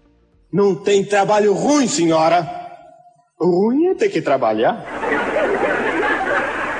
Eu queria perguntar para vocês sobre visita técnica. O que, que vocês acham que é importante na visita técnica que não pode faltar? E se, é, e se vocês costumam fazer visita técnica para casamento? Se vocês costumam ir no buffet para ver a parada ou se isso não rola com vocês? Não, já fui já. Para casamento? Já, mas assim, depende muito. É meio relativo. Porque tem casamento, dependendo da distância e tudo mais, o que for, fica difícil fazer uma visita técnica, ir lá, olhar como é que tá e voltar, né? No dia do casamento. Mas assim, assim, tem uma, um, uma certa reunião antes com os noivos, que acho que 99% sempre se faz essa reunião. E aí você meio que vai tirando. Eu, eu anoto algumas perguntas, assim, que eu sempre tiro dúvida com os noivos. Por exemplo, é, independente de onde ela vai se arrumar, você vai mudar de local, porque muitos noivos às vezes fazem um, um cabelo em um local e quer fazer a maquiagem em outro local porque a maquiadora não quer sair do lugar dela. Então, tem certas logísticas e questionamentos que eu faço antes para não ter que fazer essa visita técnica no dia, entendeu? Para me poupar isso. Então, a questão de você estar tá conhecido também no no mercado, como a minha cidade não chega a ser tão grande, tipo, aí em São Paulo eu sei que a perspectiva e a ótica é outra. Mas aqui numa cidade pequena, quando você vai conhecendo essa galera de evento, de evento, de evento, você já sabe mais ou menos como é que vai ficar, você tem como ligar pro cara da decoração, como ligar pro cara da luz, dizer, ó, oh, como é que tá ficando lá, é assim, assim. Então, tipo, eu, eu não acabo não indo, mas por através de comunicação eu, eu tiro as dúvidas, entendeu? Uhum. Legal. Sim. Eu, sinceramente, acho que visita técnica pra buffet de casamento, acho que né, não tem necessidade, cara. É, vocês que fazem evento, mais evento assim, social, parte de casamento, tem meio que ali um certo padrão, não tem? Tem. Tipo, o jogo o kit um que pouco. vocês vão levar e tal. É, é tudo muito padronizado. O roteiro, o roteiro é sempre igual, assim, não tem muito. No meu sentido, que, o que faz mudar, a maioria das vezes, claro que na hora de você gravando tem como você criar algo, mas muitas vezes é a edição. A edição é que vai, por onde você vai começar, se você vai começar por uma festa, talvez ou só pelo making off mesmo, ou se você quer começar pela cerimônia. Uhum. Isso aí você tem como mudar na, na pós-produção. Mas o casamento em si, ele tem aquela regrinha básica, aquele checklist que, de tudo é. que vai acontecer, né? Sim. Agora, para outras produções, sei lá, para corporativo, evento eu sei que também não rola de fazer visita técnica, porque dependendo de onde é for o local, nem, nem, nem tem como você entrar, né? Agora você é. Fala, tipo palestra, né? Palestra. É... Eu já fui em um hotel para ver palestra lá, que ia ser uma palestra, e a mulher exigente foi ideia dela. Eu gostei. Mas eu. É, assim, perdi uma graninha aí para fazer essa reunião, para sentar lá e ver, mas assim, não mudou muito das outras que eu fiz depois sem visitar, entendeu? Porque já tem meio que esse checklist também para palestra. Agora, visita técnica, por exemplo, para produção de um videoclipe. É... Eu acho que é essencial. Quando não rola de fazer, é, tipo, é uma coisa que assim, meu, impossível, não tem jeito, não, dá, não vai ter outro jeito. Ah, beleza, não vai então, vamos chegar mais cedo lá e vamos estudar o lugar rapidinho lá. Isso. Antes de gravar. Fio, eu tenho uma dúvida. Diga. Tenho uma dúvida pra tu. Já chegou alguma vez, tipo, eu sei que você faz a visita técnica e eu sei que alguns vídeos são produzidos ao ar livre, né? Sim. Local aberto. E já chegou, tipo, no dia e uma chuvada boa, uma queda d'água forte, e aí quebrou tudo lá, deu ruim. Para videoclipe nunca aconteceu não, cara. Para videoclipe nunca aconteceu comigo isso não. Sempre rolou tudo do jeito que a gente pensou. Até porque a gente. E isso faz parte da pré-produção também, foi até importante você perguntar isso. É, é, bom, pelo menos uma semana antes, você dar uma olhada na previsão do tempo e ficar monitorando, né? Porque é. se tiver com muito, muita probabilidade de chuva e você precisa de sol, você precisa do tempo do tempo bom, aí você já remarca, porque não vai rolar de fazer. Aí já não arrisca. Eu perguntei porque assim, ele falou a questão de aluguel de, de equipamento, essas paradas, e você tá ali para fazer naquele dia. A sua é. diária, você marcou, guardou aquela data, e aí uma grande produção ao ar livre, você chegar no dia e dar uma zicada dessa, bicho, tá louco. É, porque nunca aconteceu também de eu gravar uma parada no ar livre e ter que alugar equipamento pesado, assim isso nunca é, rolou, né? não. É, mas é uma, é uma parada que acho que se rolar é uma fatalidade, cara. Você não tem muito como controlar isso, né? Agora eu vou dizer, cara, é, visita técnica é, é fundamental até mesmo para você escolher qual lente você vai usar. Lógico, você tem que saber o recuo da parada, onde vai Isso, ser, Isso, né? exatamente. Eu mesmo fui gravar semana passada uma live em estúdio e, tipo, eu uso a, a pana e ela é micro 4 terços, né? Então, a lente ali, ela já já fica mais fechadinha. Eu uso a 1835, mas lá eu precisaria de pelo menos uma 12, uma 10 milímetros, porque não dá para pegar todo mundo.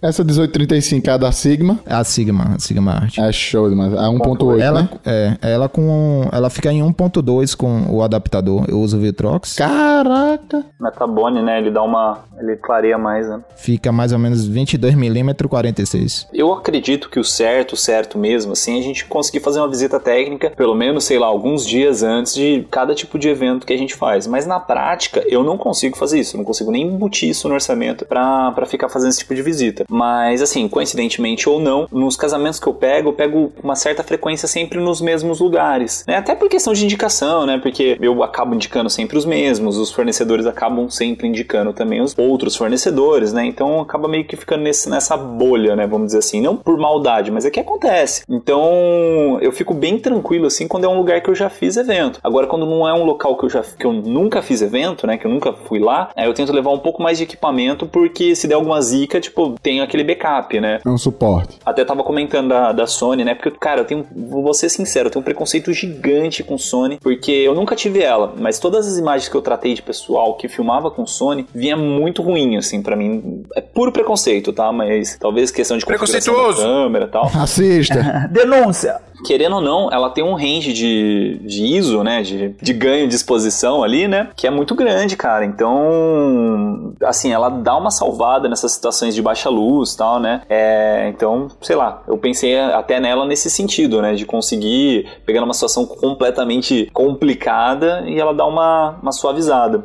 Mas eu quero chegar no nível do Sodré aí, cara, de ter um, pelo menos uns pontos de, de luzes para garantir, porque a gente tá falando tudo isso aqui, mas na real, na real é filmmaker, né, velho? É guerrilha, então, tipo, tem que se virar na hora, né? É, tem que se virar, velho. MacGyver. E no final de tudo, o que, o que envolve é nosso trabalho, né? Quem vai assistindo vai dizer, ah, não teve luz. A gente não tem como explicar isso, a gente tem que fazer o melhor possível. Os trabalhos corporativos, os trabalhos é, institucionais que eu faço, aí sim, sempre rola uma visita antes. Até, tipo, rola institucional, rola aquela visita de reunião, né? Que o cara vai te mostrar todos os locais da, da empresa, o que, que ele vai querer que mostre. É, então isso é, isso é bem legal pra gente conseguir fazer o planejamento. Mas agora, casamento mesmo, cara, é uma parada bem guerrilha, mesmo como o Phil falou, né? Aquele, aquelas palestras corporativas também. É chegar lá e, e assim, levar o máximo possível. Por exemplo, fazer streaming de vídeo. Aí a gente levava uma pancada de cabo, assim, caixas e caixas de extensão, de SDI, de tipo, qualquer tipo de cabo que precise na hora para você conseguir arrumar. Mas aí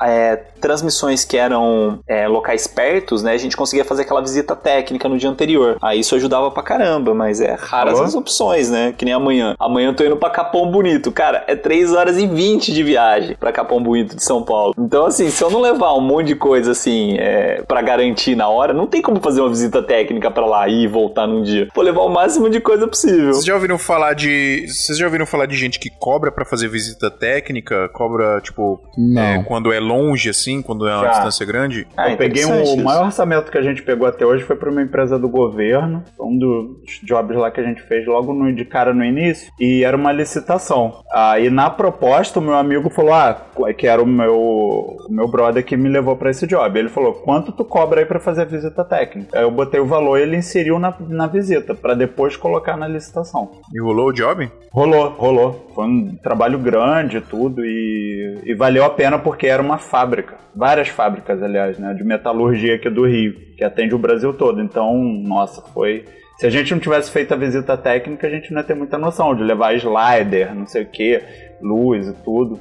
Uma coisa, por exemplo, que tem que ter visita técnica é tipo, se não tiver, não acontece o trampo, é quando você precisa fazer transmissão ao vivo com várias câmeras, fazer streaming, né? Você precisa saber onde vai posicionar as câmeras, quanto você precisa de cabo, onde você vai, onde vai estar a sua house, né? Ali com o seu switcher, as paradas, o computador, tudo mais. Isso se não tiver VT, cara, acabou. Acho que todas as outras produções, a não ser que seja uma parada muito grande, você consegue ali meio que ah, beleza, lá no dia a gente dá, se vira um pouco ali e tal. Mas isso, isso que eu ia dá. te falar. Isso que tu disse aí de. Ah, tem clipes que às vezes a gente vai um, um fulano só e, e, se vira lá. Cara, isso tem acontecido muito no corporativo comigo porque a gente não tá dispensando trabalho, entendeu? Até porque alguns trabalhos menores às vezes estão nos levando a outros maiores. Então, assim, se eu. eu mas eu sou claro com o cliente, eu tenho passado propostas de tipo, sua proposta pobre e sua proposta rica, né? Uhum. A sua proposta rica eu vou levar o melhor dos mundos, mas eu também. É, algumas pessoas têm me dito para não fazer isso. Porque geral, muitos clientes podem escolher o mais pobre, mas eu tenho visto que não é bem assim, entendeu? Às vezes o cara quer que eu vá no escritório dele, leve um chroma key, dois, três cinegrafistas, duas, três câmeras, drone, e porque o cara quer aquele puta vídeo, entendeu? O cara quer ver uma coisa muito bonita. E tem os outros que vão falar: não, eu só quero que isso aqui aconteça e seja. e vá para nossa LinkedIn rapidinho,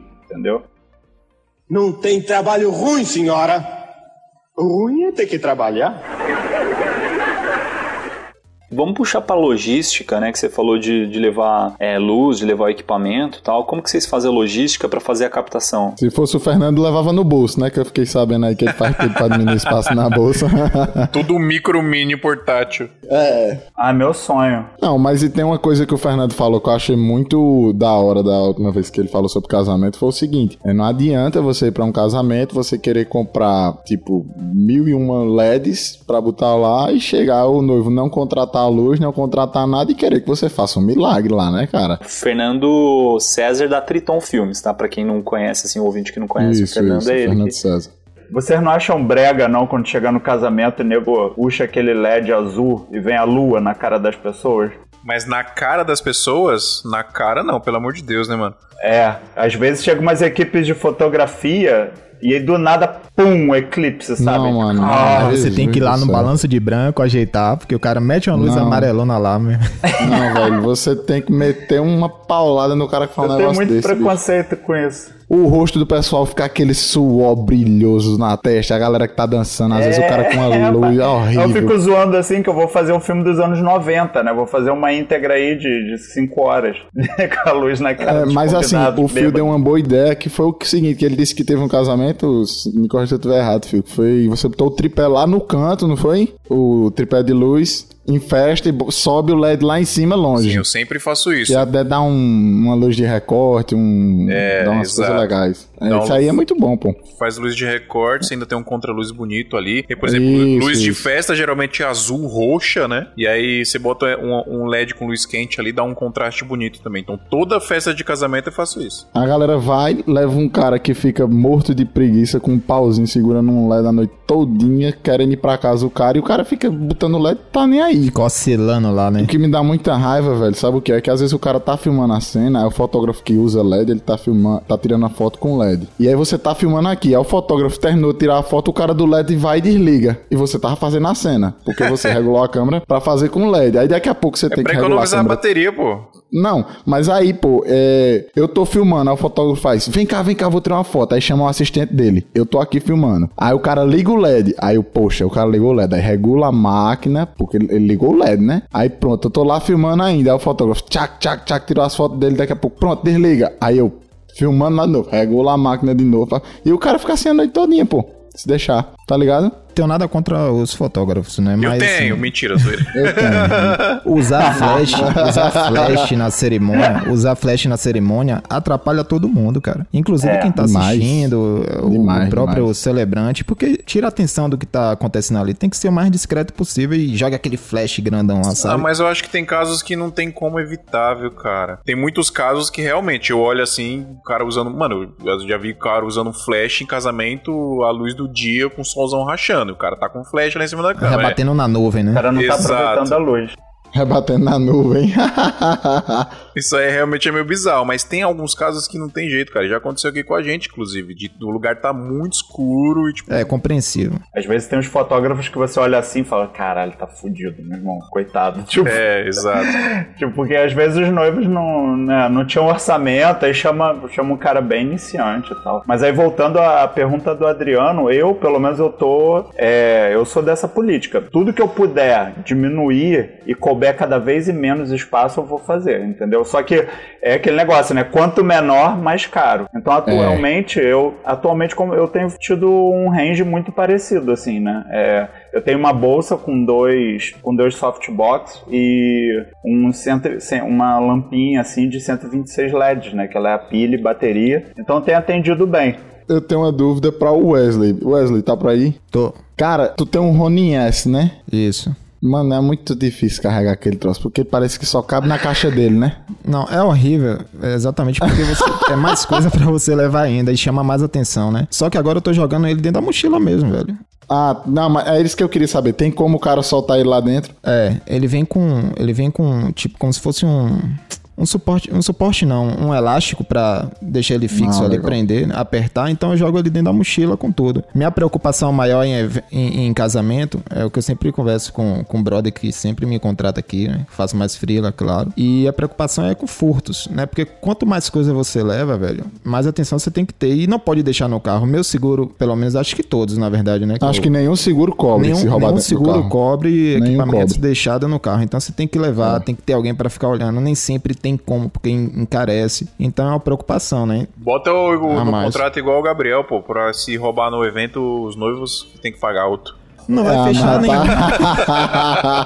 o cara paga dois casamentos. O que tem mudado mais na minha logística é o custo. A gente vendeu o carro, né? A gente tinha um carro, não tem mais porque a gente pega mais trabalho aqui na região metropolitana, e quando é em São Paulo os trabalhos também. Então a gente se desfez do carro, mas a gente tem um custo, agora a gente tem um custo de deslocamento. Então o que tem caído mais para logística pra gente é, ah, vai levar mais luz, vai levar slider, vai levar não sei o que, vai... aí a gente tem que ir de Uber, não tem jeito. Aí eu já boto esse custo no orçamento e aí a logística aumenta. Agora, se é uma coisa que eu posso ir de metrô, que acontece, eu ir com uma, uma mochila nas costas e uma bolsa na mão. Perfeito. Aí eu já consigo diminuir o custo para aquele cara, etc. Então minha logística é. implica muito mais no custo final de deslocamento, mas é, e aí depende da distância do cliente para mim, mas não porque se for um cliente longe e, mas eu já tenho que ir de Uber, cara, eu vou até levar um pouquinho a mais, entendeu? Não vou contar com, sei lá, vou levar mais de um microfone se eu puder, entendeu? Porque nunca se sabe, cara, nunca se sabe. É, o que, que eu tô fazendo bastante também? É, sempre que eu tenho evento, assim, a gente tá montando um, um grupo do WhatsApp com todos os envolvidos, assim, os né? Profissionais. Se, exato. Se for um videoclipe, a gente consiga envolver o produtor, envolver o maquiador, todo mundo, coloca, fica legal. Mas se é tipo um casamento, assim, coloca todos os cinegrafistas e os, se os fotógrafos forem parceiros também, coloca junto pra gente já ir combinando as coisas é, antes, né? Então, seja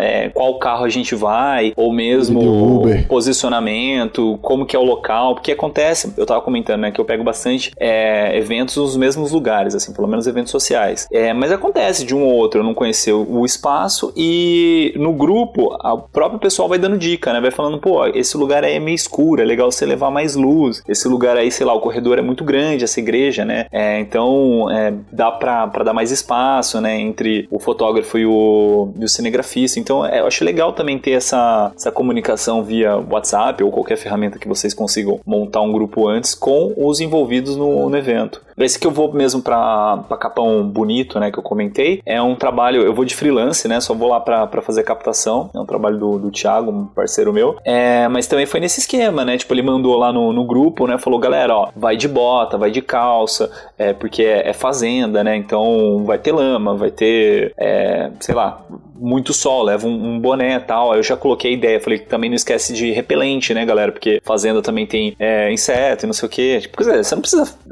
especificar que tem inseto, né? Mas eu falei, também não esquece de repelente. Aí a galera já se liga e é bacana, eu acho que ter essa comunicação até pra um ajudar o outro. Isso é importante. A gente sempre faz isso aqui. É igual o Fernando César falou num episódio anterior aí, que uma parada primordial que não pode faltar foi no que leva na mochila, né? Que era é. o repelente, né?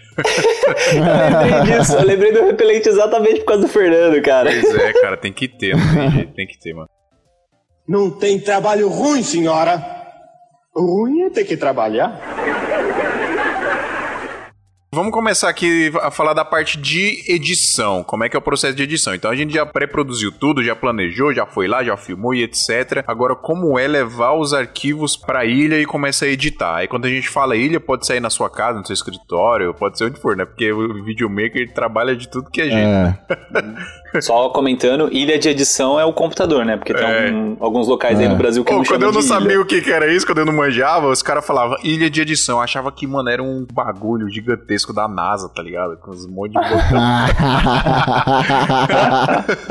Tem um camarada meu que ele trabalha nesses é, espaços co-work, né? Aí ele chama baia de edição. Eu acho baia muito engraçado. É, porque é, tipo, é umas baiazinhas, né? Que é. separam um ou outro. Hoje em dia eu trabalho assim, se eu tiver um roteiro ou na minha cabeça, geralmente eu já monto um negócio na minha cabeça e faço ali no Google Keep, uma coisa que não tenha aquele script, né? Tipo um videoclipe. Mas independente do que for, quando eu chego em casa, eu já separo todos aqueles aqueles arquivos nas pastas meio que numeradas. Eu sou meio chato com isso. Tipo, ah, vai ter cena número 1. Então eu já crio a pasta 001, que vai ter o b-roll daquela cena, vai ter a entrevista daquela cena, ou vai ter a música daquela cena, seja o que for. Eu já começo a criar, sei lá, eu vou ter 30 cenas, eu vou criar 30 pastas ou 20 pastas enumeradas para quando eu jogar na, na ilha de edição. já...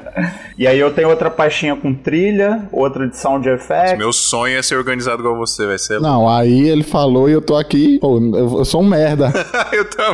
Tô me sentindo um bosta aqui. Ô, meu irmão, eu sou um merda. eu sou um merda, velho.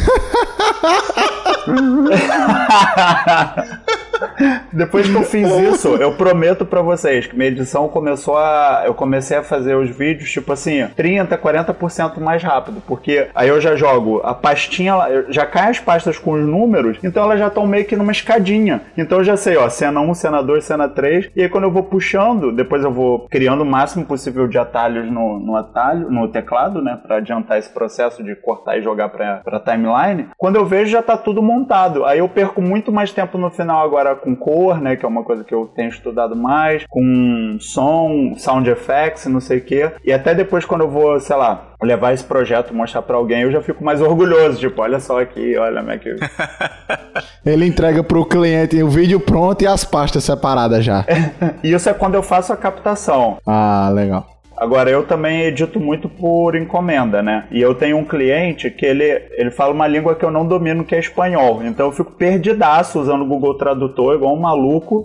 E Só que eu ensinei ele a fazer um, um scriptzinho que ele já me manda as coisas na pasta do jeito que eu gosto de organizar para mim mesmo. Ou seja, mesmo que eu não manipule, não entenda 100% a língua do cara, tipo, já tá tudo ali, entendeu? E ele já, eu já tenho tudo organizadinho. Eu vou mandar um print para vocês aqui, vou procurar uma dessas. Aí, tipo, quando eu começo o meu projeto, ele basicamente ele já está montado de forma, vamos dizer assim, né, é, organizacional. E aí quando eu vou fazer só os cortes, aí é só mesmo seleção artística. Cara, um negócio que eu tô querendo muito comprar é uma paradinha que chama Color Space. Ele é tipo um, um vamos dizer, um HDzinho que você coloca assim no cinto e ele tem uma entrada de cartão SD. Aí você consegue já fazendo, descarregando os cartões conforme vai rolando o evento. Então, pô, isso aí é genial, uhum. cara, principalmente quando você trabalha com, com bastante bastante freelances e tal, você já vai dando os cartõezinhos, já vai só espetando, porque assim, você espeta, pelo que eu entendi, tá? Você espeta nele, ele já identifica o cartão e copia os arquivos para dentro desse HDzinho. Aí você tira o cartão e, sei lá, guarda, né? Sei Não, lá. isso, isso para você fazer, para você logar no,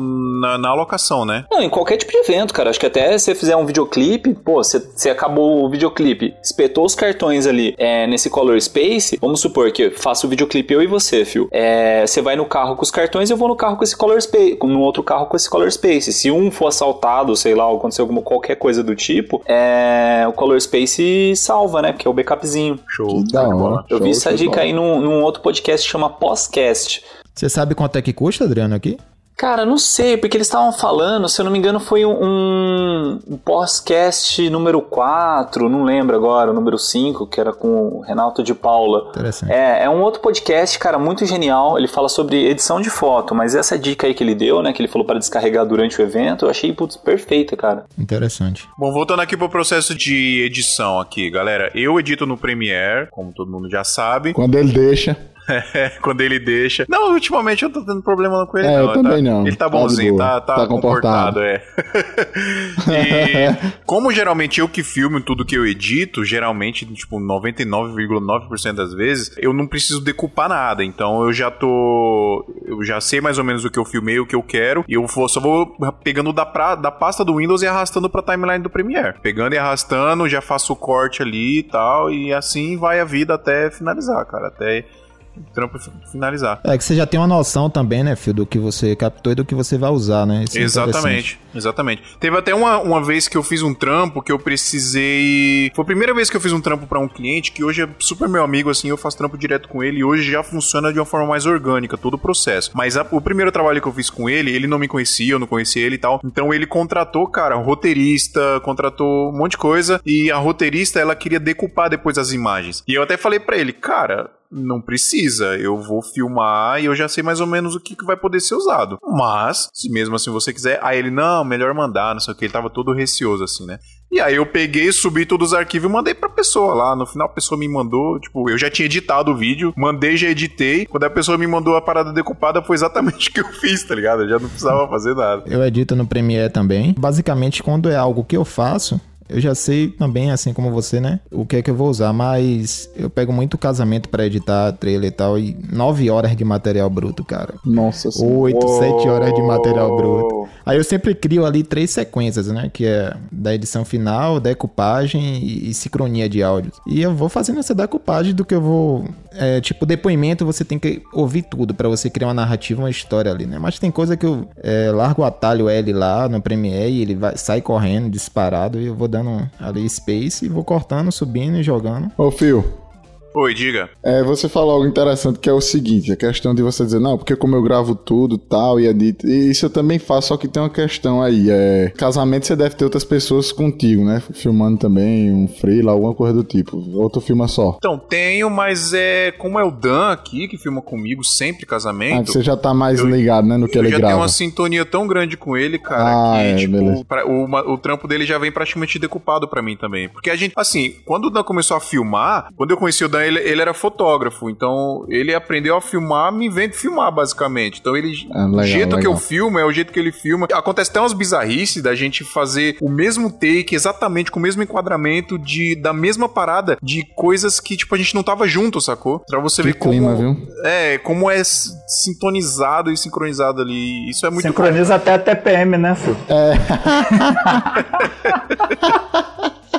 eu tô falando isso porque, assim, às vezes eu tenho que trocar. Às vezes um cara não tem agenda e tal. Tem uns três caras assim que sempre estão à disposição. Se eu não tivesse um, não puder, eu chamo o outro e tal. E o que é que acontece? Eu acabo tendo. Tem um que eu, eu, É dessa mesma forma que você falou, como você faz com o Danilo aí. O outro é meu irmão, que vai comigo também, que também é Danilo. Mas eu sempre dou uma revisada em casa antes, só na parte do, do cara que foi comigo, entendeu? É uma coisa que eu tenho que assistir. Mas eu acho que é só isso que muda na pós-produção, assim. O restante eu puxo direto da pasta, jogo no Premiere, mas o do Freela eu sempre costumo assistir. Mas é uma boa isso aí, cara. O Rodrigo, que é o, é o Rodrigo Moreno, ele faz um esquema assim, ele coloca no contrato com todos os freelancers que ele contrata, que o pagamento é feito depois de acho que 7 ou 10 dias, agora não me recordo, e ele vai revisar o conteúdo de cada cartão, né? Porque ele tem algumas restrições, assim, algumas especificações que o cara tem que fazer, por exemplo, a entrada da noiva, né? Que ele faz muito casamento. Então, ah, tem que ter a entrada da noiva. Ele coloca meio que no contratinho de cada frila. E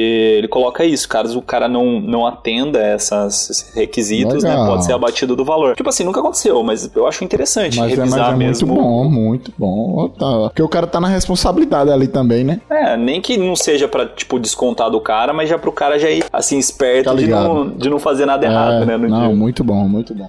Não tem trabalho ruim, senhora. Ruim é ter que trabalhar. Deixa eu comentar do meu processo, que eu falar até um pouco de, de backup, né? Porque assim, acabou um evento, acabou um trabalho, qualquer coisa que seja, o que, que eu faço? Eu copio todos os cartões para minha máquina e já boto ele para subir na nuvem. Né? é, eu é... faço a mesma coisa, Adriano. Isso é importante de falar pra galera, porque, mano, é um negócio que às vezes, às vezes acaba com a vida do profissional você perder um trampo importante, assim, cara. Então, invista em backup. A gente já falou aqui em um episódio, né, sobre sobre as paradas de backup. E eu, eu faço a mesma coisa que você, Adriano. Chego aqui, copio do cartão pro, pro HD e do HD pra nuvem, tipo, simultaneamente, praticamente. É. Como que eu faço, né? Eu, antigamente eu trabalhava com HDs espelhados. Então eu copiava para um HD, do, desse HD eu copiava para outro HD. Para assim, ter duas mídias, né? Se uma pegar fogo amanhã, a outra tá, tá me salvando. Aí hoje eu tô trabalhando muito com, com armazenamento em nuvem, né? O Google Drive lá, o, o no pacote G Suite, ele é limitado. É, então eu, eu, eu, descarrego os cartões, né? Tipo, eu não recorto o arquivo dos cartões, eu copio o arquivo dos cartões pra máquina. Terminou de copiar tudo, boto para subir na nuvem. Terminou de subir da nuvem, aí sim eu formato esses cartões, porque em, em todas as etapas vai ter sempre é, esses mesmos arquivos armazenados em dois locais, né? Aí depois de, de, de terminar de, de editar o vídeo, né? Eu tiro da minha máquina, jogo num HD mais para armazenamento mesmo, né? Um HDzinho maior que caso eu precise daquele aquele arquivo, aquele projeto, em vez de eu baixar tudo da nuvem, eu pego aquele HDzinho e já já salvo. Cara, isso tá me ajudando demais assim é, no workflow, né? Ou mesmo, sei lá, preciso fazer algum trabalho, alguma coisa, alguma alteração, alteraçãozinha assim, tipo de um trabalho que, sei lá, já foi entregue há muito tempo e eu não tô com o HD backup ali no perto de mim, eu baixo da nuvem, pego, faço e pô, isso aí é legal, cara. E o processo que eu faço de separar esses arquivos, o bruto eu vou salvando por cartões. Então eu marco lá cada freelance ou cada profissional que trabalhou, né, que fez a captação, vou marcando o, as pastinhas deles e dentro das pastinhas eu vou jogando cada um dos cartões. Aí depois a organização desses arquivos mesmo, né, o que, que é, vamos dizer se for um casamento, a organização de cerimônia, do make-off e tal, não sei o que, eu faço na NLE mesmo. E deixa eu já adendar um pouco aí. Explica para as pessoas o que é NLE, o. A NLE é o software que você usa para edição. É No Linear Edition, eu acho, editor, alguma coisa assim. É o Premiere, é o Final Cut, o DaVinci, o Film, é esses softwares que a gente utiliza para cortar o vídeo, basicamente, né, para entregar a montagem pronta dele. É, a gente discutiu bastante isso no episódio passado, né, que foi Final Cut versus Premiere. O Matheus até deu uma dica genial, que é uma ferramenta que chama Frame.io. Ele pro Final Cut ele trabalha integrado, pro Premiere você tem que exportar o vídeo e depois subir pro Frame.io. Mas também é bem legal para quem quer passar o arquivo pro, pro cliente e o cliente fazer as anotações, os pontos do vídeo, né? As alterações, por exemplo. Aí você vai mandar o vídeo pro cara como se fosse um, um, um, link do YouTube, vamos dizer assim. E ele vai clicando nos pontos onde ele quer, né? Sei lá, 1 minuto e 12. Aí ele clica, ah, essa cor do céu tá muito branca, tem como deixar mais azul, por exemplo. Aí ele vai lá, ele digita e você consegue visualizar essas observações dele na hora. O Dropbox, o Pro, ele também tem essa ferramenta, né? Agora não lembro como chama, é vídeo preview, vídeo insight, sei lá. Mas tem também essa ferramenta e só que a vantagem do Frame.io é que é de graça, assim, pelo menos um projeto, é, até eu acho que duas ou três horas, ele é de graça. Ô Adriano, falando ainda da, da nuvem aí do backup, quanto tempo você deixa lá? Você apaga? O que é que você faz? Então, aqui a gente tem o. Eu e o Phil, né? A gente tem aquele Google Drive. G Suite. É, da G Suite. Ele tem a dele, eu tenho a da minha empresa. Ela é limitada. A gente falou bastante isso de, em algum episódio anterior, é que agora eu não vou me recordar. No de qual backup foi. mesmo, de backup. Ferramentas de backup. Ah, é. Episódio, episódio 16. Foi no episódio 16 que a gente falou bastante disso, mas é resumidamente assim: você contrata o serviço, você tem um domínio seu e você tem espaço ilimitado lá para você ficar armazenando. E o bom é que é, é, assim do Google, né? Então ele tem não sei quantos mil espelhos aí no mundo e não tem a possibilidade de pegar fogo no, sei lá, um espelho no Brasil, ainda você tem a, o espelho, sei lá, na Jamaica, né? Então é bacana isso aí. Quer dizer, eu não sei se tem na Jamaica, por exemplo. Vou pesquisar um pouco aqui, acho que eu vou partir para ele mesmo. Cara, é bom, é bom, é, é, tipo, é barato, é 12 dólares por mês, é inacreditável. E já falando de, de nuvem, como é que vocês entregam o trampo de vocês? Tipo, pra empresa, essas paradas, videoclipe? Não, não, pra casamento tá todo mundo entregando pendrive, né? É, mas fica no site também, sim, no YouTube, sim, sim. Google Drive, eu sempre coloco. Empresa Google Drive, link. É, empre empresa é nuvem, né? Empresa é nuvem. É nuvem, nuvem. E às vezes quando tem assim uma data comemorativa, alguma coisa, tem umas empresas que estão sempre fazendo trabalho, aí a gente bola algum brinde, tipo uma carteira de couro, manda fazer algumas, algumas peças fazer e bota o pendrive junto, é um, um ajeitado aí. Eu entrego sempre em link só quando o cara pede pendrive que eu mando um pendrive pra ele. DVD eu nem mando mais, nem tem mais negócio de DVD. Ah, existe na DVD, papelaria.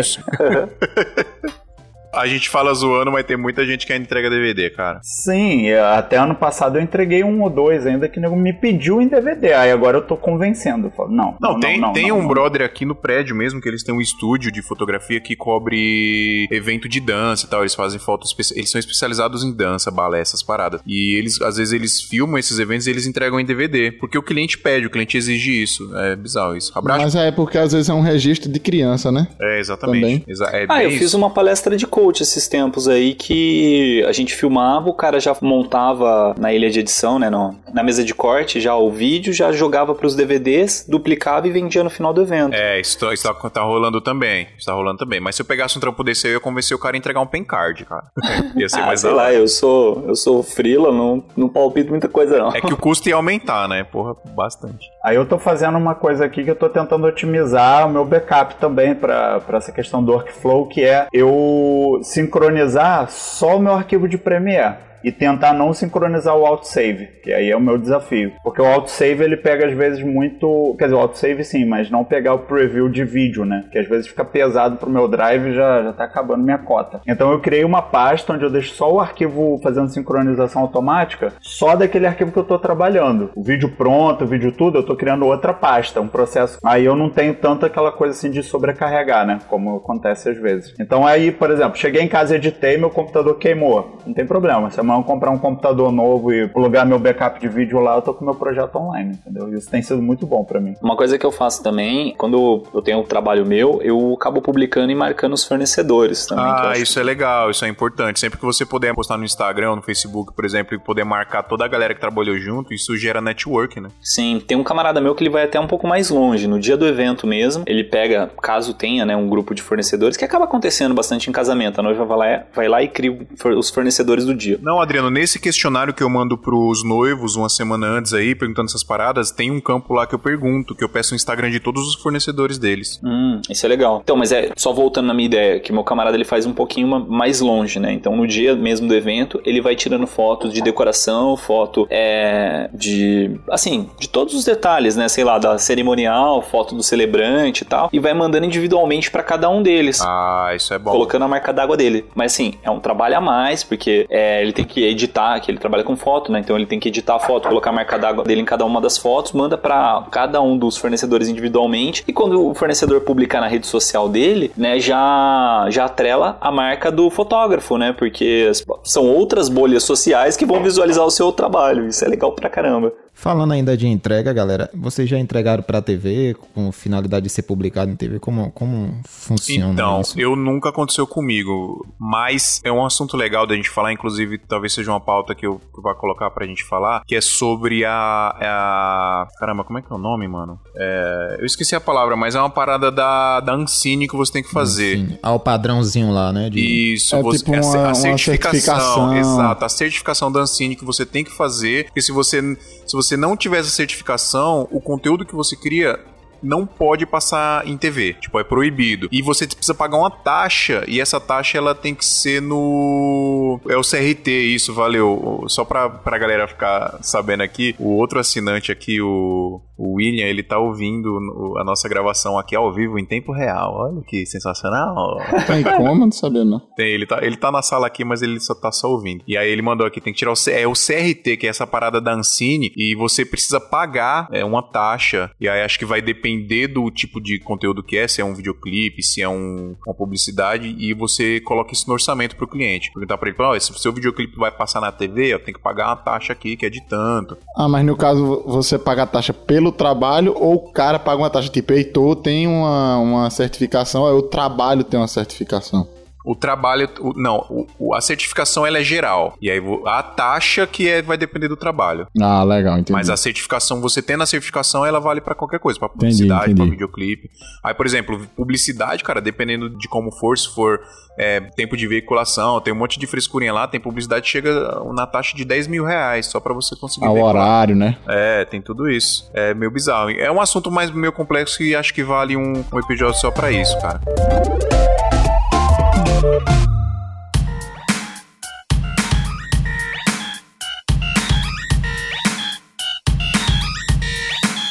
Faltou a gente falar alguma coisa, galera? Acho que não, né? Quer dizer, faltou a gente falar um milhão de coisas. a gente nunca consegue falar sobre tudo, né? Inclusive, queria pedir pra galera aí, meu, manda e-mail pra gente, santamanhodosalto.gmail.com, pra gente engrandecer essa conversa. É, a gente vai, vai ler aqui da galera, vai responder. Então, se ficou faltando a gente falar alguma coisa aqui, galera, manda e-mail pra gente pra gente falar, pra gente aumentar aqui a nossa discussão, que é importante. E nada impede da gente ter partes 2, né? Parte 2. Com certeza, a gente vai ter parte 2 de todos os episódios um dia, com certeza. Galera, muito obrigado aí, Heitor, muito obrigado Wesley por ter topado participar aqui galera que tá lá no nosso grupo, nossos assinantes. E queria agradecer para todos os nossos ouvintes ouvir aqui, meu, de coração. Vocês ajudam aí demais quando vocês assinam lá o PicPay, porque vocês viram que dá trabalho, né, para gravar. A gente já tá quase três horas gravando aqui, dá um trampo do caramba. É um dia que você perde aqui. Perde não, ganha, né? Mas é um dia que você tem que se dedicar ao podcast. Então, quanto mais a Sabe galera... a hora certa. Exato. Quanto mais a galera puder ajudar a gente, melhor. Galera, é isso aí. Muito obrigado. Valeu todo mundo mais uma vez. E até semana que vem. Até semana que vem. Valeu. Oi, e você está ouvindo a Santa Mãe do Iso Alto? Ai. Ah, deixa eu falar de sonho rapidinho, velho. É porque eu comprei ontem, velho. Eu tô brincando com a bichinha aqui, velho.